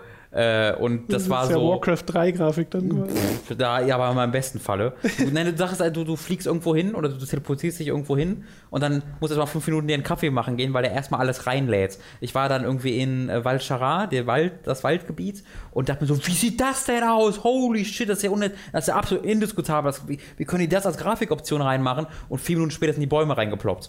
Weil einfach alles war einfach nur noch eine grüne Oberfläche und ich konnte halt, alles war grau mich rum. Ich, war, ich hatte so vier Quadratmeter um mich rum, die nicht grau waren. Also das war alles grau. Und ich dachte, was ist das denn? Und dann so nach und nach sind so die Bäume reingeploppt und die Oberflächen tatsächlich. Äh, Dalaran konnte ich mich gar nicht drin bewegen zum Beispiel. Aber da habe ich dann so ein bisschen gezockt und so ein bisschen World Quest gemacht. Äh, also ich war, ich war noch nicht bei den World Quests angekommen. Ich habe quasi äh, Surama so weit gespielt, bis ich meine Ruf auf freundlich hatte, was ja nicht lange dauert. Nee. Und dann die World Quests damit freigeschaltet habe und da ein paar gemacht, so immer mal Ja, wieder. da bist du so weit wie ich, weil ich habe jetzt auch die Woche kaum weitergespielt, nachdem ich das äh, Video fertig hatte, weil ich eben äh, dann auch mal in Bioshock reingeschaut habe, oder? Ja. Soul Calibur gespielt? Ja, ich, ich, bei mir wird das wahrscheinlich jetzt auch schwierig, äh, weil wie gesagt, Forza Horizon kommt jetzt ja auch äh, äh, sehr bald raus und da, ne? Äh, und dann will ich auch Recall spielen und Deus Ex ist immer noch da. Äh, ist ist gerade schwierig, aber ich habe jetzt mir halt absichtlich Valchara und äh, äh, Sar Saruma, Surama, Surama. Surama über, übrig gelassen, äh, damit ich die Story da vernünftig erleben kann und nicht in diesem Low Detail. indiskutablen Ja. Modus. Ähm, ja, gerade bei Wald, weiß ich, habe dann Waldscharami als letztes übrig gelassen, dieses wunderschöne. Gebiet und ich laufe da so ruckelnd durch. Das war, aber es war auch eine schöne Erfahrung. Dann kommst du halt nach Hause, machst du wieder an einem PC Ja, der so, Kontrast. wow, das ist das schönste Spiel, das je entwickelt wurde. 60 Frames, oh mein Gott. Sehr gut. Das war schön. Okay, das soll es dann gewesen sein für diese Woche. Es sei denn, du hast noch irgendwas, aber ich glaube, wir sind schon sehr lang gerade. Ja, ich habe noch ein paar Anime geguckt und so, aber das muss man jetzt hier nicht noch weiter ausbauen. Äh, genau. Dann an anderer Stelle. Ja. Dann, wie gesagt, war es das für diese Woche. Vielen Dank fürs Zuschauen. Ihr könnt uns unterstützen auf mehrere Arten und Weisen. Zum Beispiel über patreon.com. Da freuen wir uns sehr, wenn ihr uns dort finanziell unterstützt. Das kann man dort monatlich tun. Falls das nichts für euch ist, dann gibt es auch noch andere Möglichkeiten. Zum Beispiel kauft bei Amazon ein über unseren Link, den ihr in der Beschreibung findet. Davon haben wir auch was. Äh, was ihr kauft, egal, Hauptsache teuer. Und äh, bei audible.de slash hooked bekommt ihr ein kostenloses einen kostenlosen Probemonat und damit auch ein Hörbuch bei Audible, das ihr auch über diesen Probemonat hinaus behalten könnt. Da also unbedingt mal vorbeischauen und wir freuen uns wie immer sehr über 5-Sterne-Bewertungen bei iTunes. Vor allem, wenn da noch ein kleiner Text bei steht, wie das in den vergangenen Wochen des Öfteren mal passiert ist. Vielen Dank an alle, die da äh, sich die Mühe und äh, gemacht und die Zeit genommen haben, um da mal eine Bewertung zu hinterlassen, weil das hilft, äh, um bei iTunes gefunden zu werden. Yep. Okay, dann war's das für diese Woche. Wir hören uns beim nächsten Mal. Bis dahin. Tschüss. Tschüss.